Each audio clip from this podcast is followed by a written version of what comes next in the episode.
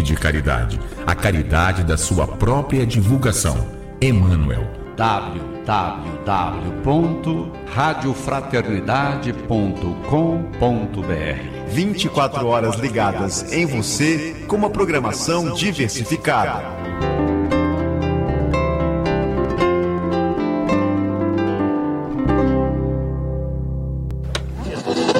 Web Rádio Fraternidade. É a Web Rádio Fraternidade,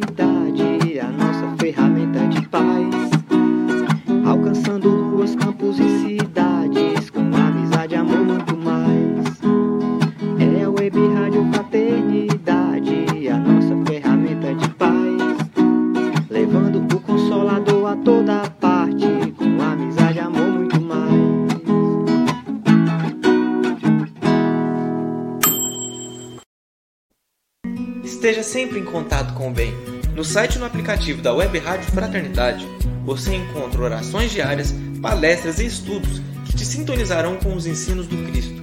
Para acessá-los, basta entrar no site www.radiofraternidade.com.br ou baixar o aplicativo da Rádio Fraternidade. Neles, você pode ouvir a rádio em tempo real ou acessar o nosso acervo. Web Rádio Fraternidade, a emissora do bem na internet.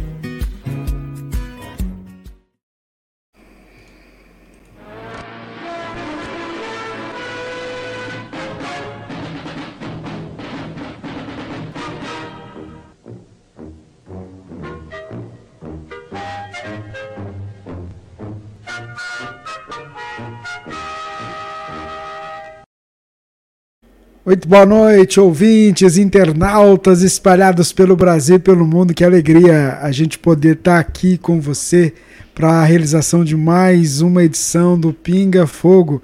Você espalhado pelo Brasil e pelo mundo e a gente juntinho com você fazendo a edição número 133. E é dia 14 de novembro de 2022. Deixa eu já saudar Divina. Muito boa noite, Divina. Muito boa noite, Rubens. Boa noite, queridos irmãos, queridas irmãs. Boa noite ao Jorge, a Sâmia, a todos que estão aí ouvindo o Pinga Fogo, né? Mais uma edição. Vamos lá, vamos em Porto Velho, Rondônia, uma hora a menos de Brasília. Muito boa noite, Jorge Alahá. É verdade. É verdade. Som, som. Ah, é, é desculpa. É. Peraí, peraí. Peraí, deixa eu melhorar aqui. Deixa eu tirar. Agora, pronto, pode falar. Sim, é verdade. Aqui ainda são 20 horas e 38 minutos. Boa noite para todos nós. Sejamos todos muito bem-vindos ao nosso Pinga Fogo 133. Quem sabe, já pensou quando a gente estiver falando assim, Pinga Fogo mil. Olha, Rubens, eu não sei se pode até ter, mas talvez já nem seja mais eu, porque desde sábado eu agora sou idoso. É, eu sei. Então agora não tenho mais. Agora. Antigamente sou... a gente falava assim, carro 4.0. Agora o Jorge é 6.0. Cara. Mas eu quero dizer a todos que ainda não chegaram no 6.0 que é, é, interessante, é só a lataria que vai para 6.0. A gente por dentro, a gente não acha que tem essa idade. Isso é muito interessante. É e, muito aí, interessante. e aí a lataria não consegue acompanhar, né? Não, o motor, coitado. Motor. Ó, queria aproveitar, todo mundo está chegando para a gente te dar os parabéns para o Jorge Elahá, que no último sábado completou 60 anos. Eu falei para ele esses dias que ele está assim, ele deve aposentar, mas aposenta só do trabalho aqui, material, porque é o que ele tem de trabalho já preparado pela frente, não é brincadeira, né? É verdade. Então, então vamos aproveitar esse início do programa. Eu queria agradecer demais a Deus a oportunidade que ele tem nos dado de toda segunda-feira nesses 133 programas é, fazer esse encontro semanal que ajuda a gente a entender a doutrina espírita, ajuda a gente a entender a, a dor do nosso semelhante, a reflexão que é trazida, inspirada pelos amigos espirituais, junto com Elahá. E queria dizer a você, querido ouvinte, do outro lado, tenha certeza de que é, a gente que está aqui é igual a você, um estudante, viu? Buscando aprender. E é por isso, Senhor, que nós, nesse início de programa, queremos suplicar a tua assistência para que o trabalho da noite transcorra conforme o planejamento dos amigos espirituais responsáveis pela Web Rádio Fraternidade, em especial também por esse programa, que a gente possa levá-lo de acordo com aquilo que vocês planejaram e que o nosso amigo Jorge, o nosso irmão, possa ser Senhor, o teu instrumento, consolando, esclarecendo os corações. Sob a tua proteção, nós vamos iniciar mais uma edição do Pinga Fogo. Que assim seja. E eu queria aproveitar nesse início de programa, Jorge, agradecer os nossos parceiros, a FEB TV, a Rede Amigo Espírita, a TV 7, a Web Rádio Amigo Espiritual, os amigos do Espiritismo.net, Portal da Luz, TV Cecal, a Ediluz, os nossos amigos do IDEAC e o pessoal do, da Casa Espírita Seara de Luz, o nosso carinho, viu? A cada um de vocês. Essa camisa e esse broche aí, levanta aí, deixa eu ver ela. Aí a camisa nós sentimos sua falta aqui, ó, no, no quinto encontro do Fraternidade Sem Fronteiras, que a gente transmitiu nesse último final de semana. Uma coisa linda, linda, linda. Ver o trabalho dos nossos amigos. Foi muito bacana, viu? Muito é bacana. que era meu, era meu aniversário. Eu sei. E aí eu, eu fechei a agenda nesse final de semana que eu não sabia se eu ia estar aqui, se eu ia estar em Curitiba, eu não sabia, então eu disse, não, não vai ter programação nenhuma nessa janela, que é para, se eu tiver que ir, eu estou liberado. Né? Então, eu tive toda essa preocupação para não deixar. É, deixar isso. Mas foi muito bonito, Fraternidade Sem Fronteiras. Você que está nos acompanhando, se você não conhece, acesse o site fraternidadesemfronteiras.org.br. É um trabalho lindo. A gente viu é, conversando com Wagner, com Ranieri, com o pessoal, a gente a gente até brincou, né? O trabalho foi só expandindo e, e de certa forma, sabe uma coisa que eu falei, Jorge, pessoal?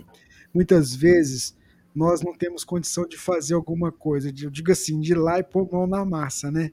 Mas a gente tem a Fraternidade Sem Fronteiras que põe a mão na massa por nós. Então, se a gente for lá e fazer um apadrinhamento ou ajudar algum projeto, Nossa. a gente está ajudando a esses amigos a fazerem o trabalho. Né? O Fraternidade na Rua. Gente, olha, né, Divina? Foi muito emocionante a gente muito ver bonito. os depoimentos, sabe, Jorge? Muito bonito mesmo, é né, Muito Divina? bonito, muito bonito. O trabalho deles é muito bonito. É muito lindo mesmo, sabe? É muito emocionante. A gente vê o quanto a gente pode estender a mão e fazer o bem, né? Independente da nossa religião, né? independente de qualquer coisa, né? O importante é a nossa solidariedade, é a nossa preocupação com o nosso semelhante. É. Né? E isso faz bem para todos nós. Aí eu tô aqui lembrando, né? Ah, por que, que vocês têm que ajudar, às vezes, o pessoal que está lá na África? Mas aí eu lembrei, é sem fronteiras. Então, é sem fronteiras. É, mas ele não deixa de fazer aqui também. É exatamente, isso mesmo. Está fazendo. Pode falar, Jorge.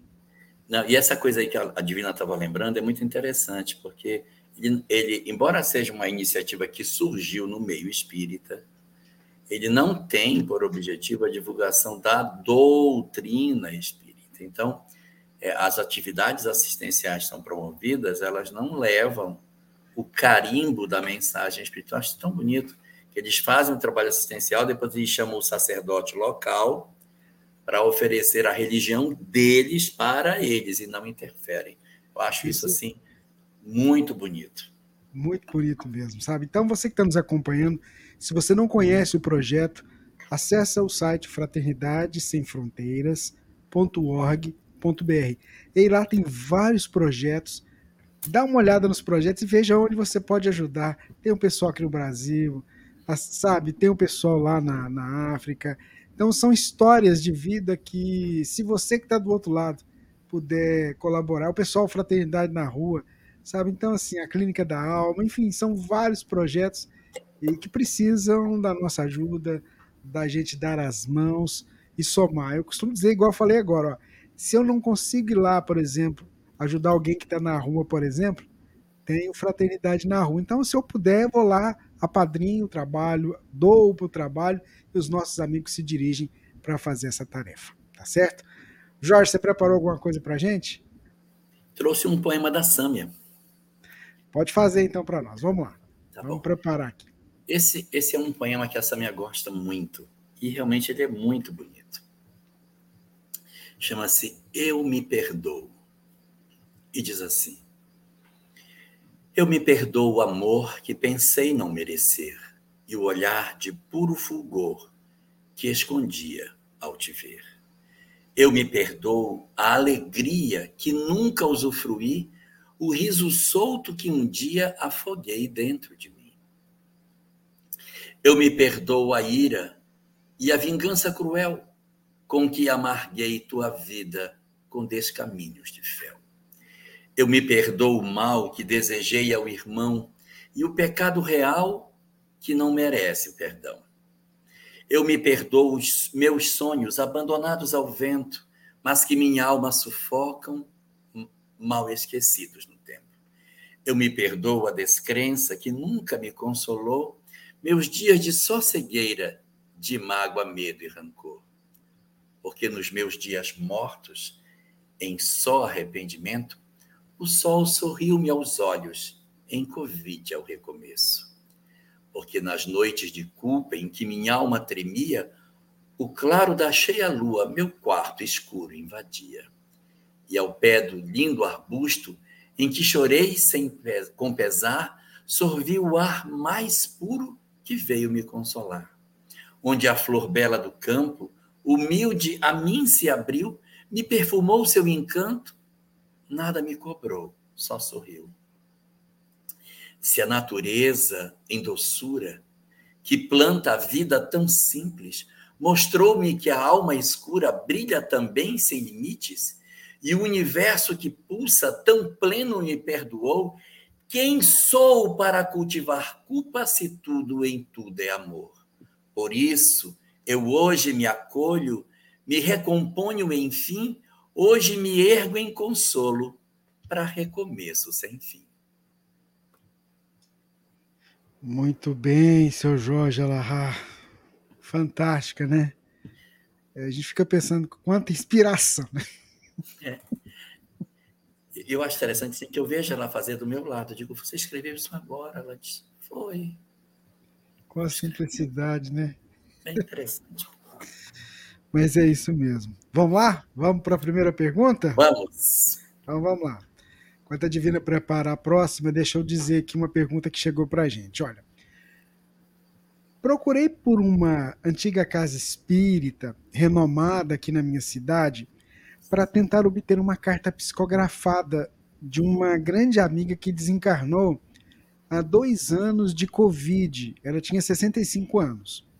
Porém, é, não estou segura que seja o espírito dela que tenha se comunicado, porque contém algumas informações não verídicas e muitas dissertações sobre lugares por onde habita hoje, e muitas palavras soltas, não fazendo numa, nenhuma referência a familiares queridos que tanto anseiam por notícia dela. Apenas diz que está trabalhando e estudando muito. Na ocasião de seu desencarne, dois filhos não puderam comparecer ao férito por morarem em outro país. E nós, amigos, fizemos uma live de cerimônia para, para eles. Foi muito traumática a partida dela. Em duas semanas, uma pessoa saudável nos deixou de forma tão inesperada. A minha pergunta para o Jorge é: devo mostrar essa carta aos filhos, mesmo sabendo que eles possam ficar chateados, chateados por não fazer nenhuma referência a eles, sem nenhum recado em particular, apenas para eles saberem que ela está bem? Com você, Jorge. Eu acho que a prudência recomenda não, não divulgar. Porque se você que tem essa compreensão espírita mais dilatada tem dúvidas sobre a veracidade da carta, porque existe aí alguns problemas, eu citaria três existe um problema que é a mistificação do médium, ou seja, o médium um, gera uma carta em cima das suas convicções, das suas, uh, suas próprias palavras, dos seus próprios sentimentos, sem ter uma influência. O que não é animismo, é mistificação. Animismo é um fenômeno realmente espiritual, mas do próprio médium em estado alterado de consciência. Não seria animismo. Animismo não é fingimento. Animismo é um fenômeno real, só que produzido pelo médium. Então, aí pode ser uma mistificação do médium, ou seja, o médium está criando uma história que não é verdadeira. Uma segunda seria uma mistificação do espírito. O fenômeno é real, o fenômeno é verdadeiro, mas o espírito que se comunica não é. É uma segunda hipótese. E existe uma terceira hipótese. É o fenômeno da chamada filtragem mediúnica.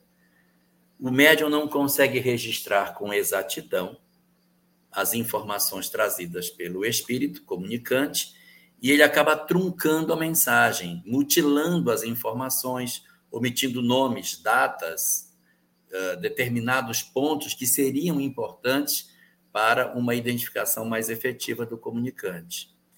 Como você não tem os ingredientes que possam garantir uma legítima comunicação, a prudência recomenda que você guarde. Você não precisa referir-se diretamente à carta, mas você pode dizer aos filhos que você esteve na casa espírita, orando, pedindo por ela, como sempre faz, e que nessas oportunidades você tem rogado muito por ela e pelo que você imagina da sua compreensão sobre quem era ela, que ela deva estar razoavelmente bem do lado de lá, em que pese o trauma de uma desencarnação de maneira assim tão inesperada. Mas penso que não vale a pena uma divulgação. Com relação à possibilidade de ser um animismo, a chance é pequena. Porque o animismo é uma manifestação do próprio espírito. Então, nas manifestações anímicas, que não são mistificações, o espírito se repete. É a história dele, então ele, quando escreve, ele escreve uma história muito parecida, parecida, parecida, parecida.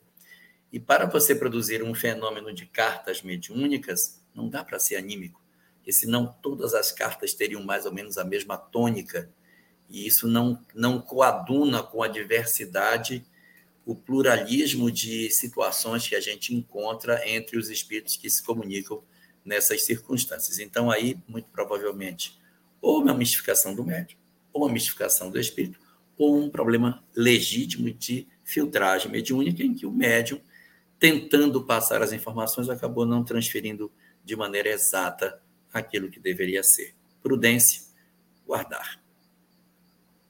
Muito bem, Jorge Alahá, ouvintes, internautas. Vamos aqui, Divina vai trazer para a gente a próxima pergunta. Divina. A próxima pergunta, Rubens e Jorge, é de André, André Portilho. Ele é de Uberlândia, aqui de, da nossa cidade, Uberlândia, Minas Gerais. Ele diz o seguinte: Minha esposa desencarnou pelo Covid. Estou ainda muito triste, pois ela amputou a perna como fazer para eu tirar esta dor? Obrigada, me responda, por favor. A esposa dele desencarnou e antes de desencarnar teve amputação da perna? Isso. Então ela deveria ter um problema de diabetes, muito provavelmente. Durante a Covid ficou muito tempo imobilizada, pode ter dado problema de circulação, alguma coisa do tipo, né? Porque em princípio, não há uma ligação muito direta. O que se pode dizer para você, André, é que a doutrina espírita ela é um instrumento profundamente consolador para todos nós, quando nos leva à compreensão de que a morte ela não determina o final da vida das pessoas. Ela pode ter uma história de final de existência mas a vida, ela segue para sempre. Não existe não vida. E uma das coisas mais belas que a doutrina espírita nos ensina é que o amor, ele não se limita com a existência. Como os espíritos guardam a sua individualidade após a morte, sua esposa continua tendo os mesmos pendores, os mesmos sentimentos, a mesma personalidade e as mesmas saudades de antes. Isso significa dizer que, embora ela tenha se transferido para um outro lugar, ela permanece tendo as características que ela possuía. E inúmeras, inúmeras pessoas já tiveram a oportunidade de reencontrar os seus entes queridos, espíritas ou não, em visita ao lar, na presença na casa, nos momentos de festa, nas horas em que nós precisamos de um apoio. Então, o que a gente pode fazer numa hora dessa é se fortalecer na certeza da continuidade da existência, para que a gente possa se forjar de maiores resistências para aquilo que a vida nos pede, porque todos, todos, todos nós que viemos para a existência terrena, viemos para experimentar dores maiores ou menores. Uns com dores mais amargas, outras com menos. Mas existe uma dor que nenhum de nós se furtará dela, que é a dor da partida, a dor da desencarnação.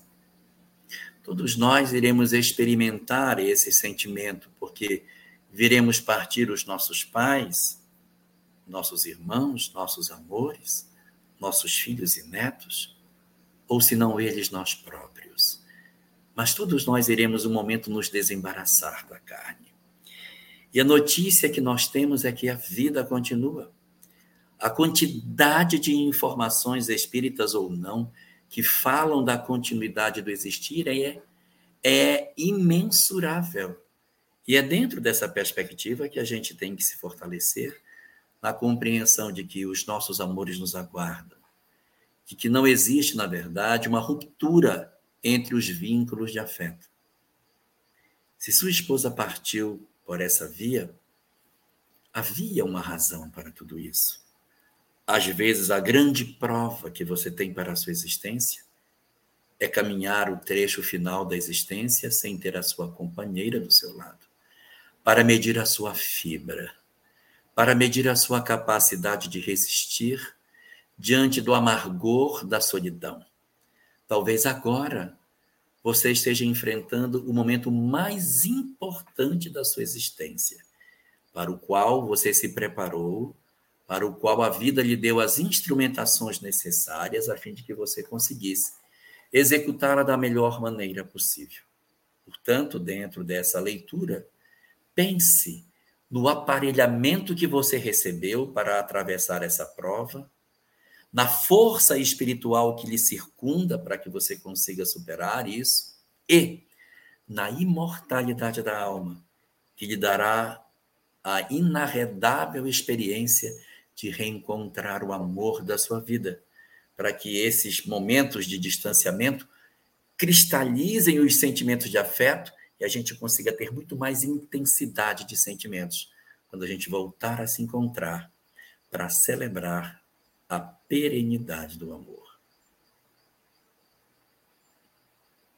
Muito bem, Jorge, ouvintes, internautas. Vamos seguindo com o Pinga Fogo, edição número 133. É, isso mesmo, edição número 133. A gente que está no dia 14 de novembro de 2022. Tá caindo uma chuva aqui, ó. tá chovendo. Ainda bem. Vamos lá. Ô Jorge, a próxima pergunta, é... deixa eu pegar aqui.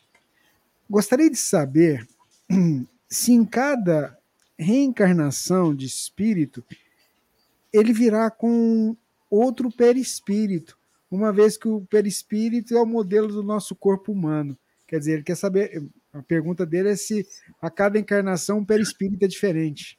Como é que é? O que a literatura espírita nos coloca sobre isso é que o perispírito ele é um reflexo dos fluidos que se agregam em torno do espírito e que são decorrentes do pensamento que ele tem. No livro A Gênese, quando Allan Kardec trata sobre a questão do perispírito, ele diz que o perispírito ele está o tempo todo liberando fluidos de uma determinada espécie e apropriando-se de outros. Que esse processo ele é permanente, a gente está o tempo todo ah, fazendo uma comparação. A gente respira o tempo todo. Na medida que a gente respira, nós puxamos determinadas substâncias e exalamos outras, e num processo ininterrupto. A gente sua e também exala substâncias. Então, esse processo ele vai acontecendo o tempo todo no perispírito. Então, a gente não pode pensar assim, olha, o perispírito ele é uma coisa inamovível durante a existência. Não, durante a existência, nós estamos o tempo todo trocando. No mundo espiritual, nós estamos trocando. E o que, que é trocar isso? Mudança de padrão vibratório. Quando eu vivo de maneira mais serena, quando eu me aproximo mais do amor, mais da fraternidade, me aproximo mais dos sentimentos positivos, eu naturalmente atraio para o perispírito fluidos mais sutis e repilo os fluidos menos uh, apropriados, os fluidos mais densos eu retiro. Então, isso é uma, um fenômeno natural.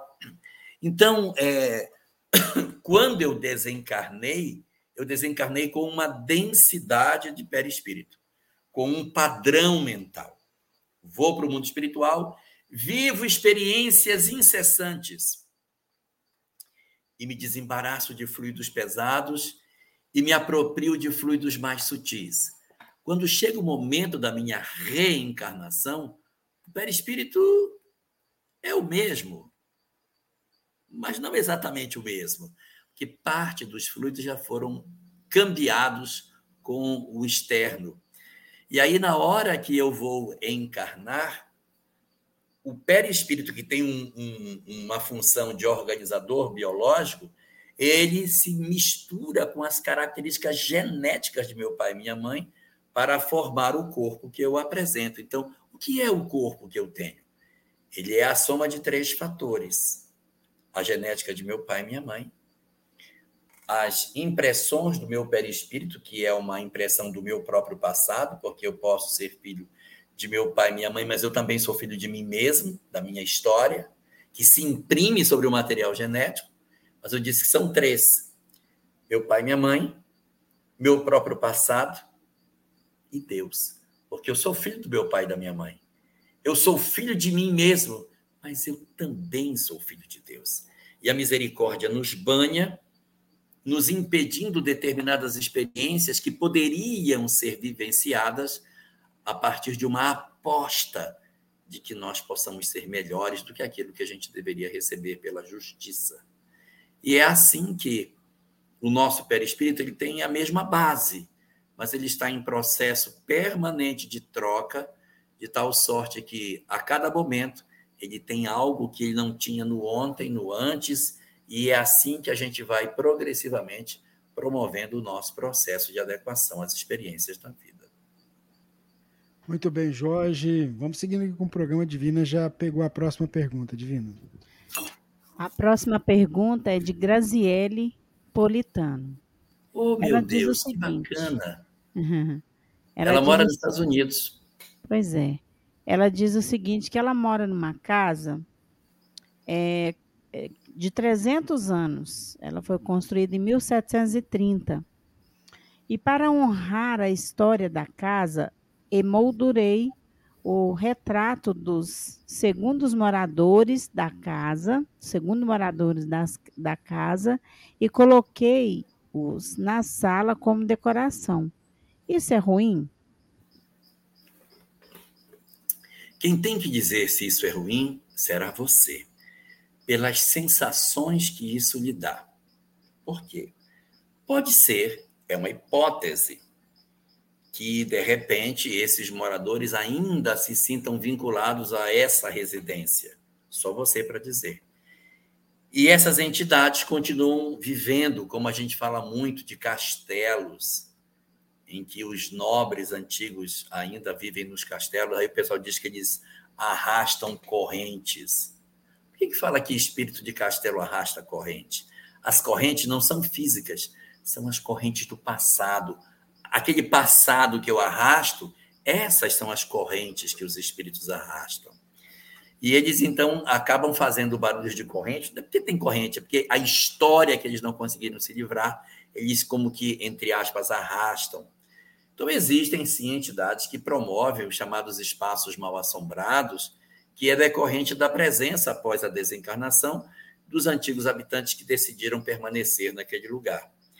A, a, a presença dessas entidades pode estar ali? Pode.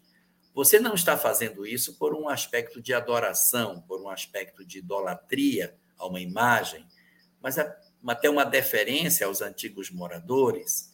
É você que tem que, tem que perceber se está sendo maléfico ou não. Porque se a gente for pensar que a gente não pode ter nenhuma referência a pessoas do ontem no nosso hoje, a gente vai ter que tirar um monte de coisas que as pessoas têm, né? Pessoas têm, às vezes, uma imagem de Jesus, uma fotografia de uma determinada entidade que, que tenha assim, um certo apreço, fotos, imagens de Bezerra de Menezes e Francisco de Assis, que o pessoal tanto gosta, vai ter que tirar tudo, não é? Então, na verdade, a gente precisa ter a leitura pessoal. Isso eu sinto que incomoda, eu sinto que pesa o ambiente ou não. Se você sentir que não pesa, é uma deferência que se pode fazer. E uma alternativa que você pode ter, se você disser, não, pesa, mas eu me agrado de fazer. Ore por eles com frequência. A prece tem um poder extraordinário de dissolver todas as energias negativas. No Evangelho no Lar, você pode orar por eles e por todos os demais que por ali passaram num pleito de gratidão por eles de alguma forma terem permitido que você tivesse hoje esse lugar para se abrigar. Muito bem, Jorge, Alahá, ouvintes. Vamos lá para a próxima pergunta. Meu filho tem sofrido do terror noturno e tem feito ele sofrer muito, pois agora está evoluindo para um estágio de convulsionar. Temos feito oração e evangelho no lar. Isso pode ser algo espiritual também, Jorge? Ela não fala a idade da criança. Não fala, não fala. Não fala.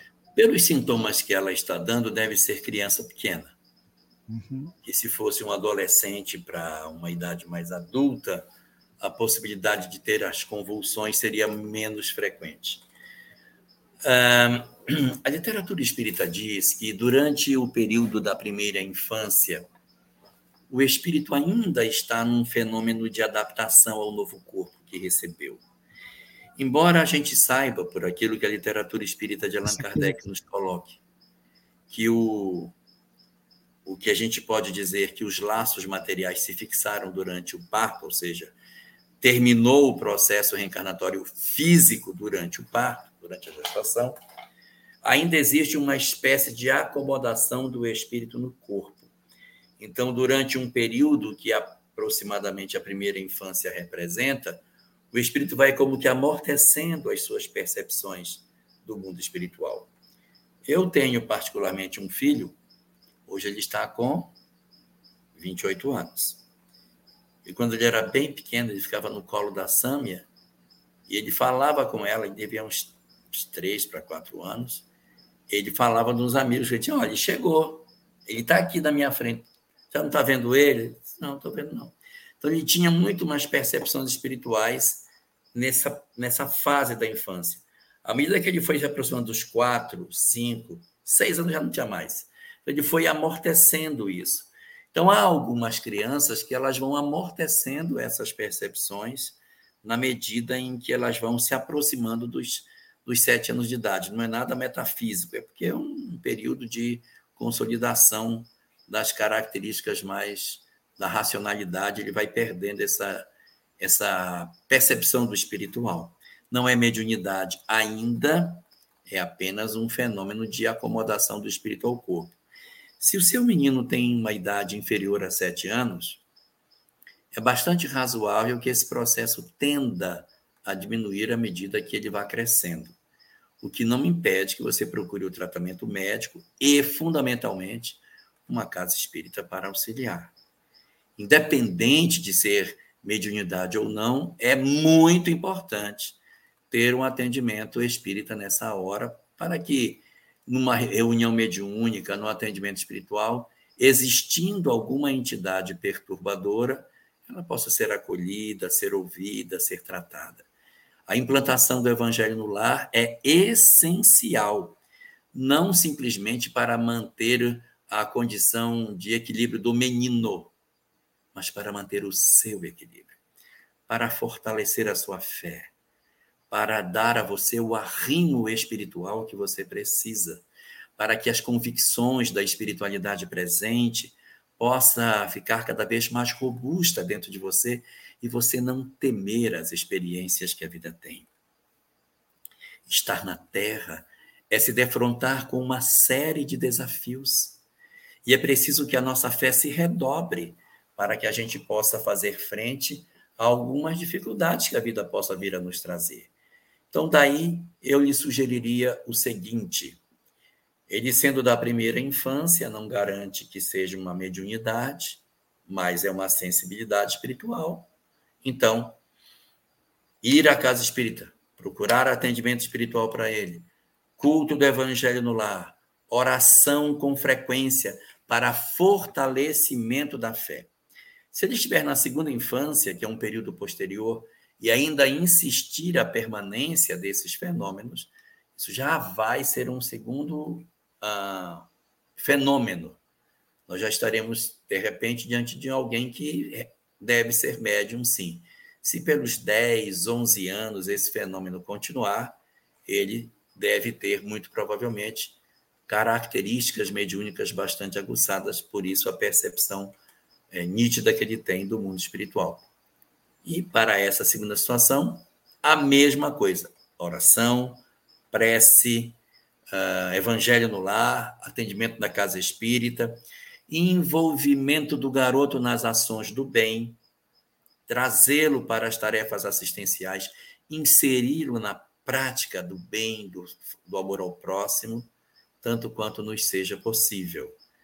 E fazer com que a gente tenha nas nossas almas a serenidade reservada para as almas que têm certeza no amanhã feliz que sabem da imortalidade e que compreendem o mundo espiritual e a transitoriedade da existência diante da majestade da vida. Muito bem, Jorge Alahá, ouvintes, internautas, os nossos amigos que estão acompanhando conosco o programa, ouvindo pela Rádio Fraternidade, estava aqui olhando, né? Queria aproveitar e mandar um carinhoso abraço para o pessoal que está aí ao Brasil, Estados Unidos, na Espanha, em Portugal, na França, na Alemanha, no Japão, no Canadá, na Holanda. Que bacana, nossa gratidão pela sintonia aqui conosco, viu? Divina, a próxima pergunta para a gente.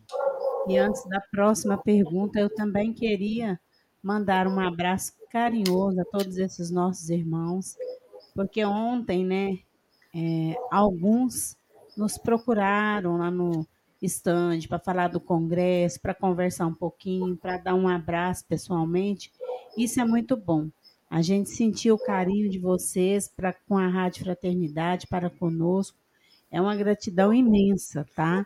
Então, fica aí o nosso carinho, o nosso abraço também a todos vocês. Tem gente que falou assim: olha, fala para o Jorge mandar um abraço para mim. Aí eu falei: você me mandou uma mensagem pelo WhatsApp que eu falo para ele. Foi mesmo, foi? foi mesmo. Ela pediu, ela falou que iria falar, né? Ah, Tomara é. que ela mande, se ela estiver nos ouvindo, né? Que ela mande aí. Aí eu falo pro mando pro Jorge. Isso, isso mesmo. Então, a próxima pergunta. Peraí, Divino, deixa eu perguntar uma coisa. O evento foi em Uberlândia? Foi, ou vocês foi, foi em Uberlândia. Foi, foi lá. Sabe, sabe onde acontecia o céu? Foi lá. Agora onde lá, acontecia. É, onde acontecia, porque agora lá diminuiu de tamanho, né? Mas foi lá, não foi lá nesse local, foi lá no shopping, lá, sabe? Naquele centro comercial. Ah, ali é legal. Ah, foi muito bacana, foi muito legal. Muito legal mesmo, Jorge. É, a pergunta é do Céu Barros. É Céu, né? A Céu Barros é de Céu Barros, Barros é de Madrid. Ah. Essa pergunta é boa, viu? Ó, ele pergunta o seguinte: é, Boa noite, amigos. Gostaria que o Jorge nos esclarecesse sobre o possível estado de espírito em que o corpo se conserva em criogênia, criogenia, né? Uhum. Supondo que o indivíduo não crê na vida espiritual, é orgulhoso e materialista. já que sabemos das consequências de tais características para o desapego do corpo físico? É, a questão da criogenia é o seguinte: isso é uma técnica, isso, isso se falava até, até se falava mais disso um pouquinho mais para trás. Mais recentemente eu tenho ouvido até menos falar de criogenia. Mas a criogenia é o seguinte: eu estou com uma certa idade e eu tive uma, uma doença, mas a doença que eu estou não tem cura. Então, eu vou morrer. Só que eu não quero morrer. Então, o que é que eu peço? Me congela. Aí o corpo da pessoa entra em. Congela, congela a pessoa. Ela não morre, ela fica vivendo num estágio de. reduz a vitalidade e o indivíduo tem uma desaceleração da, das funções vitais. Jorge, tá... fica, fica, ficaria até é, é, é, mais abaixo do que um estado de coma, né? Fica, sim, porque o estado de coma você está envelhecendo, a barba cresce. Estado de coma você, você só está dormindo, mas o corpo envelhece. Na criogenia, não. Você.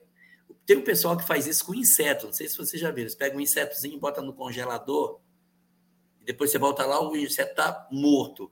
Aí você tira, bota ele assim em cima um local, ele começa a reaquecer e sai voando de novo. Então, a criogenia é uma técnica para pegar o corpo humano e colocá-lo em condição de adormecimento, só que é bem mais profundo, em que as funções vitais param de funcionar. E o cara fica ali é, durante muito tempo.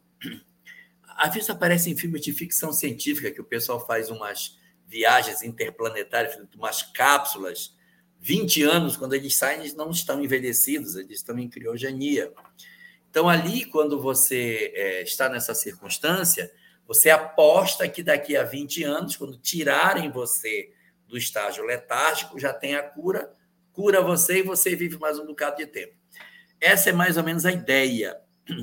Só que é, eu tenho ouvido falar menos de criogenia na atualidade. Mas o que é que o Espiritismo fala a respeito disso? O Espiritismo diz é que nada garante que o espírito permanecerá ligado ao corpo. Pode acontecer uma ruptura. Um estado letárgico que demore muito tempo pode levar o espírito a um desinteresse pela continuidade da existência. E ele, então, pode romper os laços. E o que aconteceria? Seria como se fosse uma morte cerebral. A pessoa continua tendo funções do ponto de vista orgânico, ainda que abrandadas, mas não tem mais vida espiritual. Quando retira a condição de criogenia, é só um, um coração que bate, mas ele não tem mais um organizador por trás disso. E muito provavelmente, em pouco tempo, ele vai perder a vitalidade também.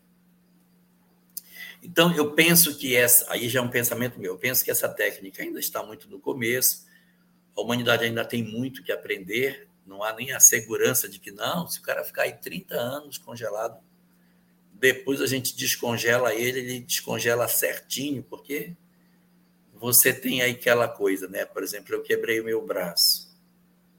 E eu tive que fazer fisioterapia um ano para ele poder voltar a ficar do jeitinho que ele ficou, que não é 100%. Que dirá você ficar 20, 30 anos ali? Você tem que ter um fisioterapeuta para estar tá mexendo você o tempo todo, senão as suas articulações vão se perder. Então, tem muitas coisas que ainda são uma incógnita dentro desse processo. Mas, é, do ponto de vista espírita, você não tem uma garantia do tipo, ó, depois da desencarnação, perdão, depois da criogenia, se voltar, vem tudo normal. Eu acho que você vai encontrar material interessante no livro Dias Gloriosos. Tem um capítulo do Dias Gloriosos que fala sobre criogenia acho que lá você vai encontrar o que você está buscando. Provavelmente, Céu. Dê uma, olhadinha, lá, que deve ter alguma informação desse tipo. Mas se a gente puder simplificar as coisas, eu diria que a gente não tem que temer a existência, embora você fale de um materialista. Ele se congela, mas não há garantia de que ele vai voltar com todas as suas funções no amanhã. Não temos. E o espírito pode desistir da prova.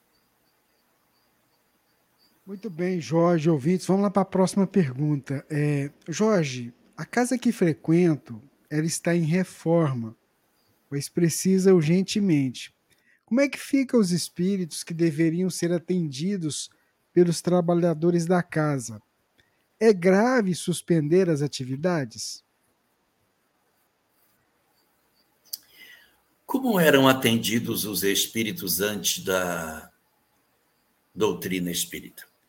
Como é que os espíritos atendiam no século XVII, no século XV? Ficava todo mundo esperando que o espiritismo viesse para começar um atendimento espiritual? Na verdade, o atendimento espiritual que a gente acha que está sendo feito para socorrer os espíritos, ele é muito mais para nós do que para eles. Porque os mentores têm condição de fazer isso sozinhos. Eles já faziam isso há tanto tempo, sem nós. Eles são competentes o suficiente para exercerem a tarefa sem a necessidade da nossa presença. Ah, mas se é assim, então por que, que eles nos envolvem, nos põem nessa, nessa, nessa tarefa se a gente não precisa participar dela? Para que a gente aprenda. Igual a mãe que vai lavar louça diz para a filha pequena: Minha filha, eu vou lavando, você vai enxugando os pratos, vai colocando lá. Pega lá, faça aqui. Ainda que a mãe depois vá depois e relave, só para a criança ir aprendendo como que faz. Arruma, mas fica mal arrumado, depois a mãe vai e arruma depois. Lava a roupinha dela, mas lava mal feita, a mãe vai e corrige. Então, os mentores nos usam nesse trabalho para que a gente possa ser útil, para que a gente aprenda a ser bom. Só por isso não, tem uma vantagem também. Nós temos um tipo de fluido, que é o fluido animalizado, que é muito útil para que os espíritos possam se é, possam despertar. Um processo mediúnico no qual você se vê num corpo de uma outra pessoa dá uma compreensão muito clara de que eu desencarnei, acelera isso. Então eu me torno útil, eu encarnado, facilita o processo de aprendizado. É muito bom, mas ele não é imperioso os mentores socorrem os espíritos independentes de nós. Assim, portanto, quando uma casa entra em reforma, poxa, que vai ser dos espíritos que seriam atendidos? Os mentores cuidarão deles. Poxa, quer dizer então que a gente não vai fazer nada? Não. A gente pode se reunir no horário que acontecia para vibrar, doar fluidos, não é para dar passividade, mas entregar as energias que os espíritos querem para que se possa fazer o trabalho de atendimento dos que padecem. Então, eles, puxa, eu vou dar o fluido animalizado, não vai dar a comunicação, mas pega o fluido, assiste o que precisa, envolve, e eu me entrego à tarefa sendo útil, ainda que a casa esteja temporariamente com essas atividades suspensas. Por essa via, a gente consegue atender todas as necessidades e não deixar de ser útil dentro das nossas pequenas condições de contribuição. Muito bem, Jorge. Vamos com um barulho de chuva ao fundo aqui. Não está aparecendo nada. então tá bom. É só porque eu estou de fone. A Divina traz a próxima pergunta. É porque aqui está muito quente, né? Tá e aí, quando está. dá, quando dá essa chuvinha, a gente abre tudo para entrar ar na casa. Quando eu, oh, eu, assim, eu quero... Eu, pode falar. Aqui são 21 e 23 e são 26 graus. Muito quente. Tá quente. Eu, quando eu estou sentindo calor, eu falo assim: coitado do Jorge lá, que eu já estou cozinhando aqui. Pode ter pena. Vamos lá, Divina, próxima é, pergunta. A pergunta que eu vou fazer é da sacer, sacerdor. Como é que é isso aqui? Sacerdotisa. É, luz. É, luz. Gostaria de saber por que alguns deficientes visuais enxergam no sonho e outros não. Isso depende muito da condição de compreensão que esses deficientes visuais tenham. Existem alguns deficientes visuais que, por exemplo, já tiveram uma experiência de visibilidade quando crianças, tiveram visão durante um período da existência, por algum tipo de acidente ou uma doença, uma infecção, perderam a capacidade visual, mas eles têm memória visual desta existência. Que esses que têm essa memória visual com muito mais facilidade, eles sabem até que são cores, eles sabem quando dizem, ah, fulano é uma pessoa assim, ele tem compreensão porque ele teve durante um período da existência a visão. Então ele tem uma leitura de mundo de acordo com a experiência que ele já teve. Agora, um cego de nascença, alguém que nunca teve a oportunidade de ver, ele tem mais dificuldade de apresentar a capacidade de ver durante o sono. Mas existem relatos de indivíduos que, durante o sono, desdobrados do corpo, conseguiam enxergar. Quem são esses? Uh, indivíduos mais espiritualizados que, a despeito de não conseguirem ter nesta existência uma experiência mais efetiva de visibilidade, traz de outras existências pregressas uma memória ainda tão viva do que ele experimentou, que mesmo estando hoje despido uh, da capacidade de visibilidade, ele ainda consegue ter desdobrado as lembranças armazenadas na memória antiga, de tal maneira que ele consegue dar algumas notícias sobre isso. Mas eu queria, é, Divina, que você relesse o nome da sacerdotisa, que eu quero falar com ela. Sacerdotisa. Luz. Luz. Eu quero dizer a você que você é muito bem-vinda no nosso programa. A gente fica muito satisfeito com você conosco que a gente se agrada muito de poder ter companheiros de outras denominações religiosas conosco e que, como o nosso programa é fraternidade, nós não temos fronteiras também aqui na conversa com outros companheiros. Então, quero dizer que você é sempre muito bem-vinda. Nos agrada muito a sua presença e dos demais companheiros das outras denominações religiosas. Tá Isso mesmo, Jorge. É, por favor, nos esclareça. Para o, para o evangelista João, Deus é amor. Já para os bons espíritos, Deus é a inteligência suprema. Como entender esta eventual contradição? Ela não chega a ser uma contradição, porque eles estão falando de atributos. Você vai encontrar, por exemplo, no Corão Sagrado, Muhammad sempre se refere a Deus como o Misericordiosíssimo. O Misericordiosíssimo. Ah, mas aí não era ah, o amor? Ele não é a inteligência suprema? Isso são atributos. Então, você vai perceber ali na questão 12 do Livro dos Espíritos os atributos de Deus. Então você vai ter os judeus chamando de Deus de o eterno. Os judeus chamam o eterno. O incriado, a Insof, que é como os judeus chamam. A Insof, ou o eterno, que seria Eloheino. Então, tem horas que Deus é chamado pelos seus atributos, mas eles não são contradições. Aí você vai ver, Deus é eterno, imutável, soberanamente justo e bom, único, imaterial, onipotente, onisciente. Não há uma contradição. São faces distintas de um mesmo ser. Que como nós não conseguimos entender a natureza intrínseca de Deus, nós o apreciamos pelos seus atributos. Então João fala sobre a questão do amor, apresentando essa face dos seus atributos os espíritos o apresentam como inteligência suprema, mas nessa definição dos vários atributos que estão na, na sequência das primeiras perguntas do Livro dos Espíritos, há um comentário de Kardec que sai enumerando os vários atributos assim mais comentados daquilo que o Criador seja. Então, não chega a ser uma contradição, mas uma visão como alguém que visse um cubo cada um por uma face, está vendo uma face distinta de um mesmo elemento. Muito bem, Jorge. Vamos lá, vamos seguindo. A Divina traz para a gente a próxima pergunta, Divina. A próxima pergunta é de Fátima Braga. Gostaria de saber o que o Elahá pode esclarecer sobre reuniões mediúnicas online. Obrigada. Durante a pandemia, é, houve a necessidade de se rever como é que o movimento espírita poderia funcionar.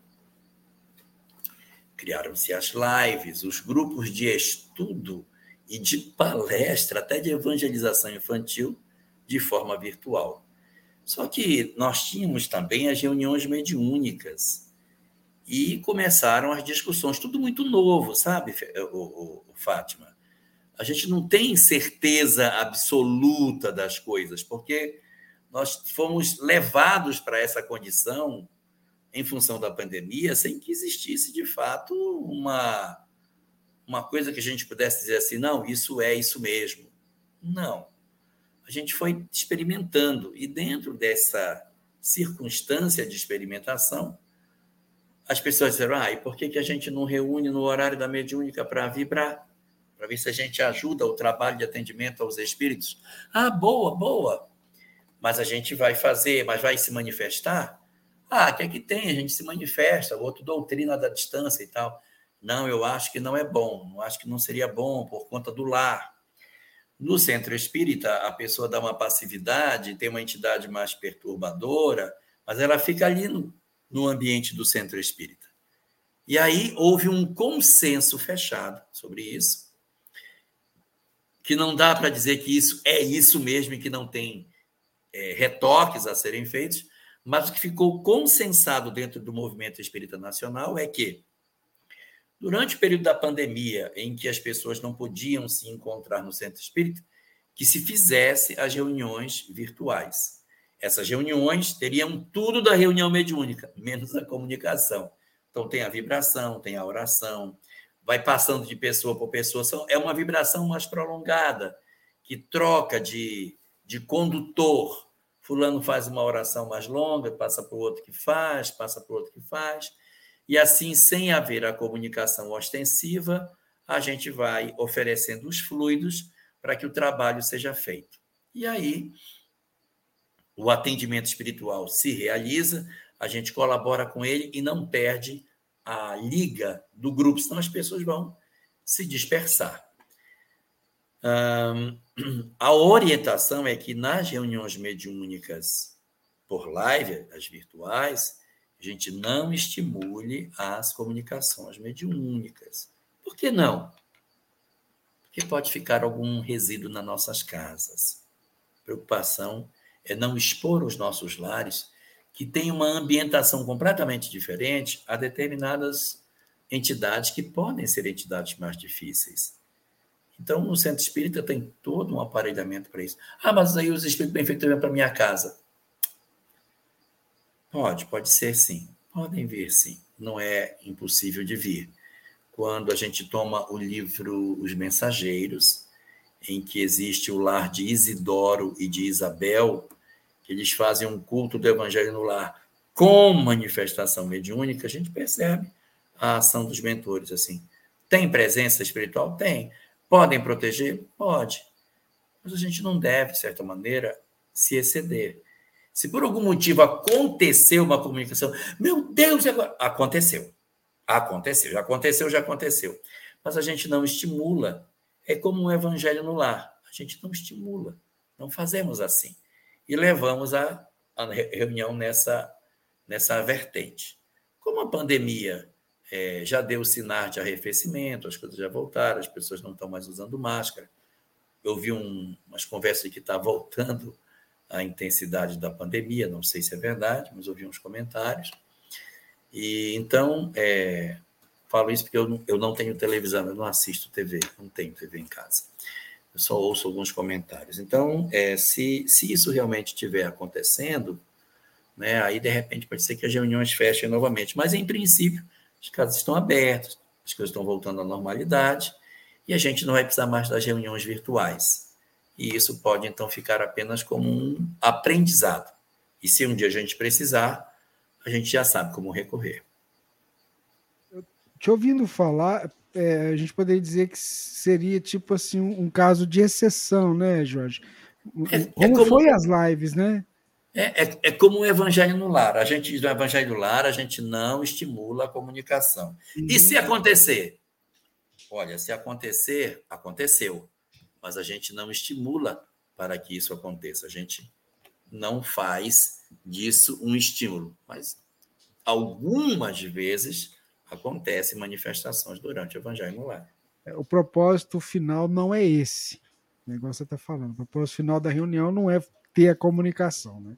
Não é ter. E se isso acontecer, não pode ser usual. Se isso for raro, é até compreensível, mas se começar a tornar frequente, tem alguma coisa estranha. Ô Jorge, a Salatier pergunta o seguinte: nos fale a respeito da tábulas, das, tá- das tábuas da lei recebidas por Moisés, se elas existem, se elas ainda existem, ou se há somente réplicas. Ela está lá em Ilha Solteira, São Paulo. Boa noite, Salatier. Muito prazer ter você conosco aqui, meu querido. Vamos lá. Olha, Salatier, existia dentro do Templo de Jerusalém um espaço que ficava onde os sacerdotes faziam as suas ofertas, que era chamado de Kodesh, sagrado, onde ficavam as- os pães que eram oferecidos, os sacerdotes circulavam, faziam oferendas. Ele era um local pequeno, ele tinha 10 por 20. Era uma sala de 10 metros por 20 metros. E atrás dessa sala de 10 por 20 havia uma cortina que apresentava um segundo espaço menor, que tinha só 10 por 10. Era um cubo, 10 por 10. Por 10. Dentro desse cubo era um local ainda mais sagrado do que o primeiro, porque o primeiro, chamado Kodesh, significa santo, sagrado. E atrás dele, por trás dessa cortina, ficava o Kodesh HaKodashim, o santo dos santos, o sagrado entre os, sa- os sagrados, o santo dos santos. Dentro desse santo dos santos, ficava apenas um objeto, uma sala de 10 metros por 10, que é uma sala grande, com apenas um objeto lá dentro. Grande, né? 10 por 10 é um negócio bem grandão, um salão. Ficava a Arca da Aliança. A Arca da Aliança não era grande, ela era pequena. Dentro dessa arca tinha só três objetos: o cajado de Moisés, um pouquinho do maná, que foi aquela comida que os, os judeus, os hebreus comeram durante a caminhada do Egito, que hoje se sabe que é fruto de uma planta chamada tamargueira. Quem depois quiser ver pode procurar. O fruto da tamargueira é um negócio, parece um algodão doce que espoca. Não sei se aí em, Uberlândia fala espocar. Ele estoura e sai um negócio, parece um algodão doce que pousa no chão, chamado de maná. Então, é, ficava dentro da Arca da Aliança três objetos: o cajado de Moisés, um pouco de maná e as tábuas da lei. A Arca da Aliança sumiu, ninguém sabe, só o Indiana Jones que sabe onde ela está. Ela sumiu.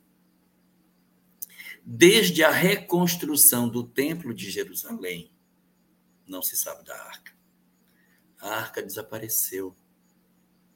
É um dos grandes mistérios do judaísmo é onde está a arca. Uns dizem que ela foi escondida, outros que ela foi roubada.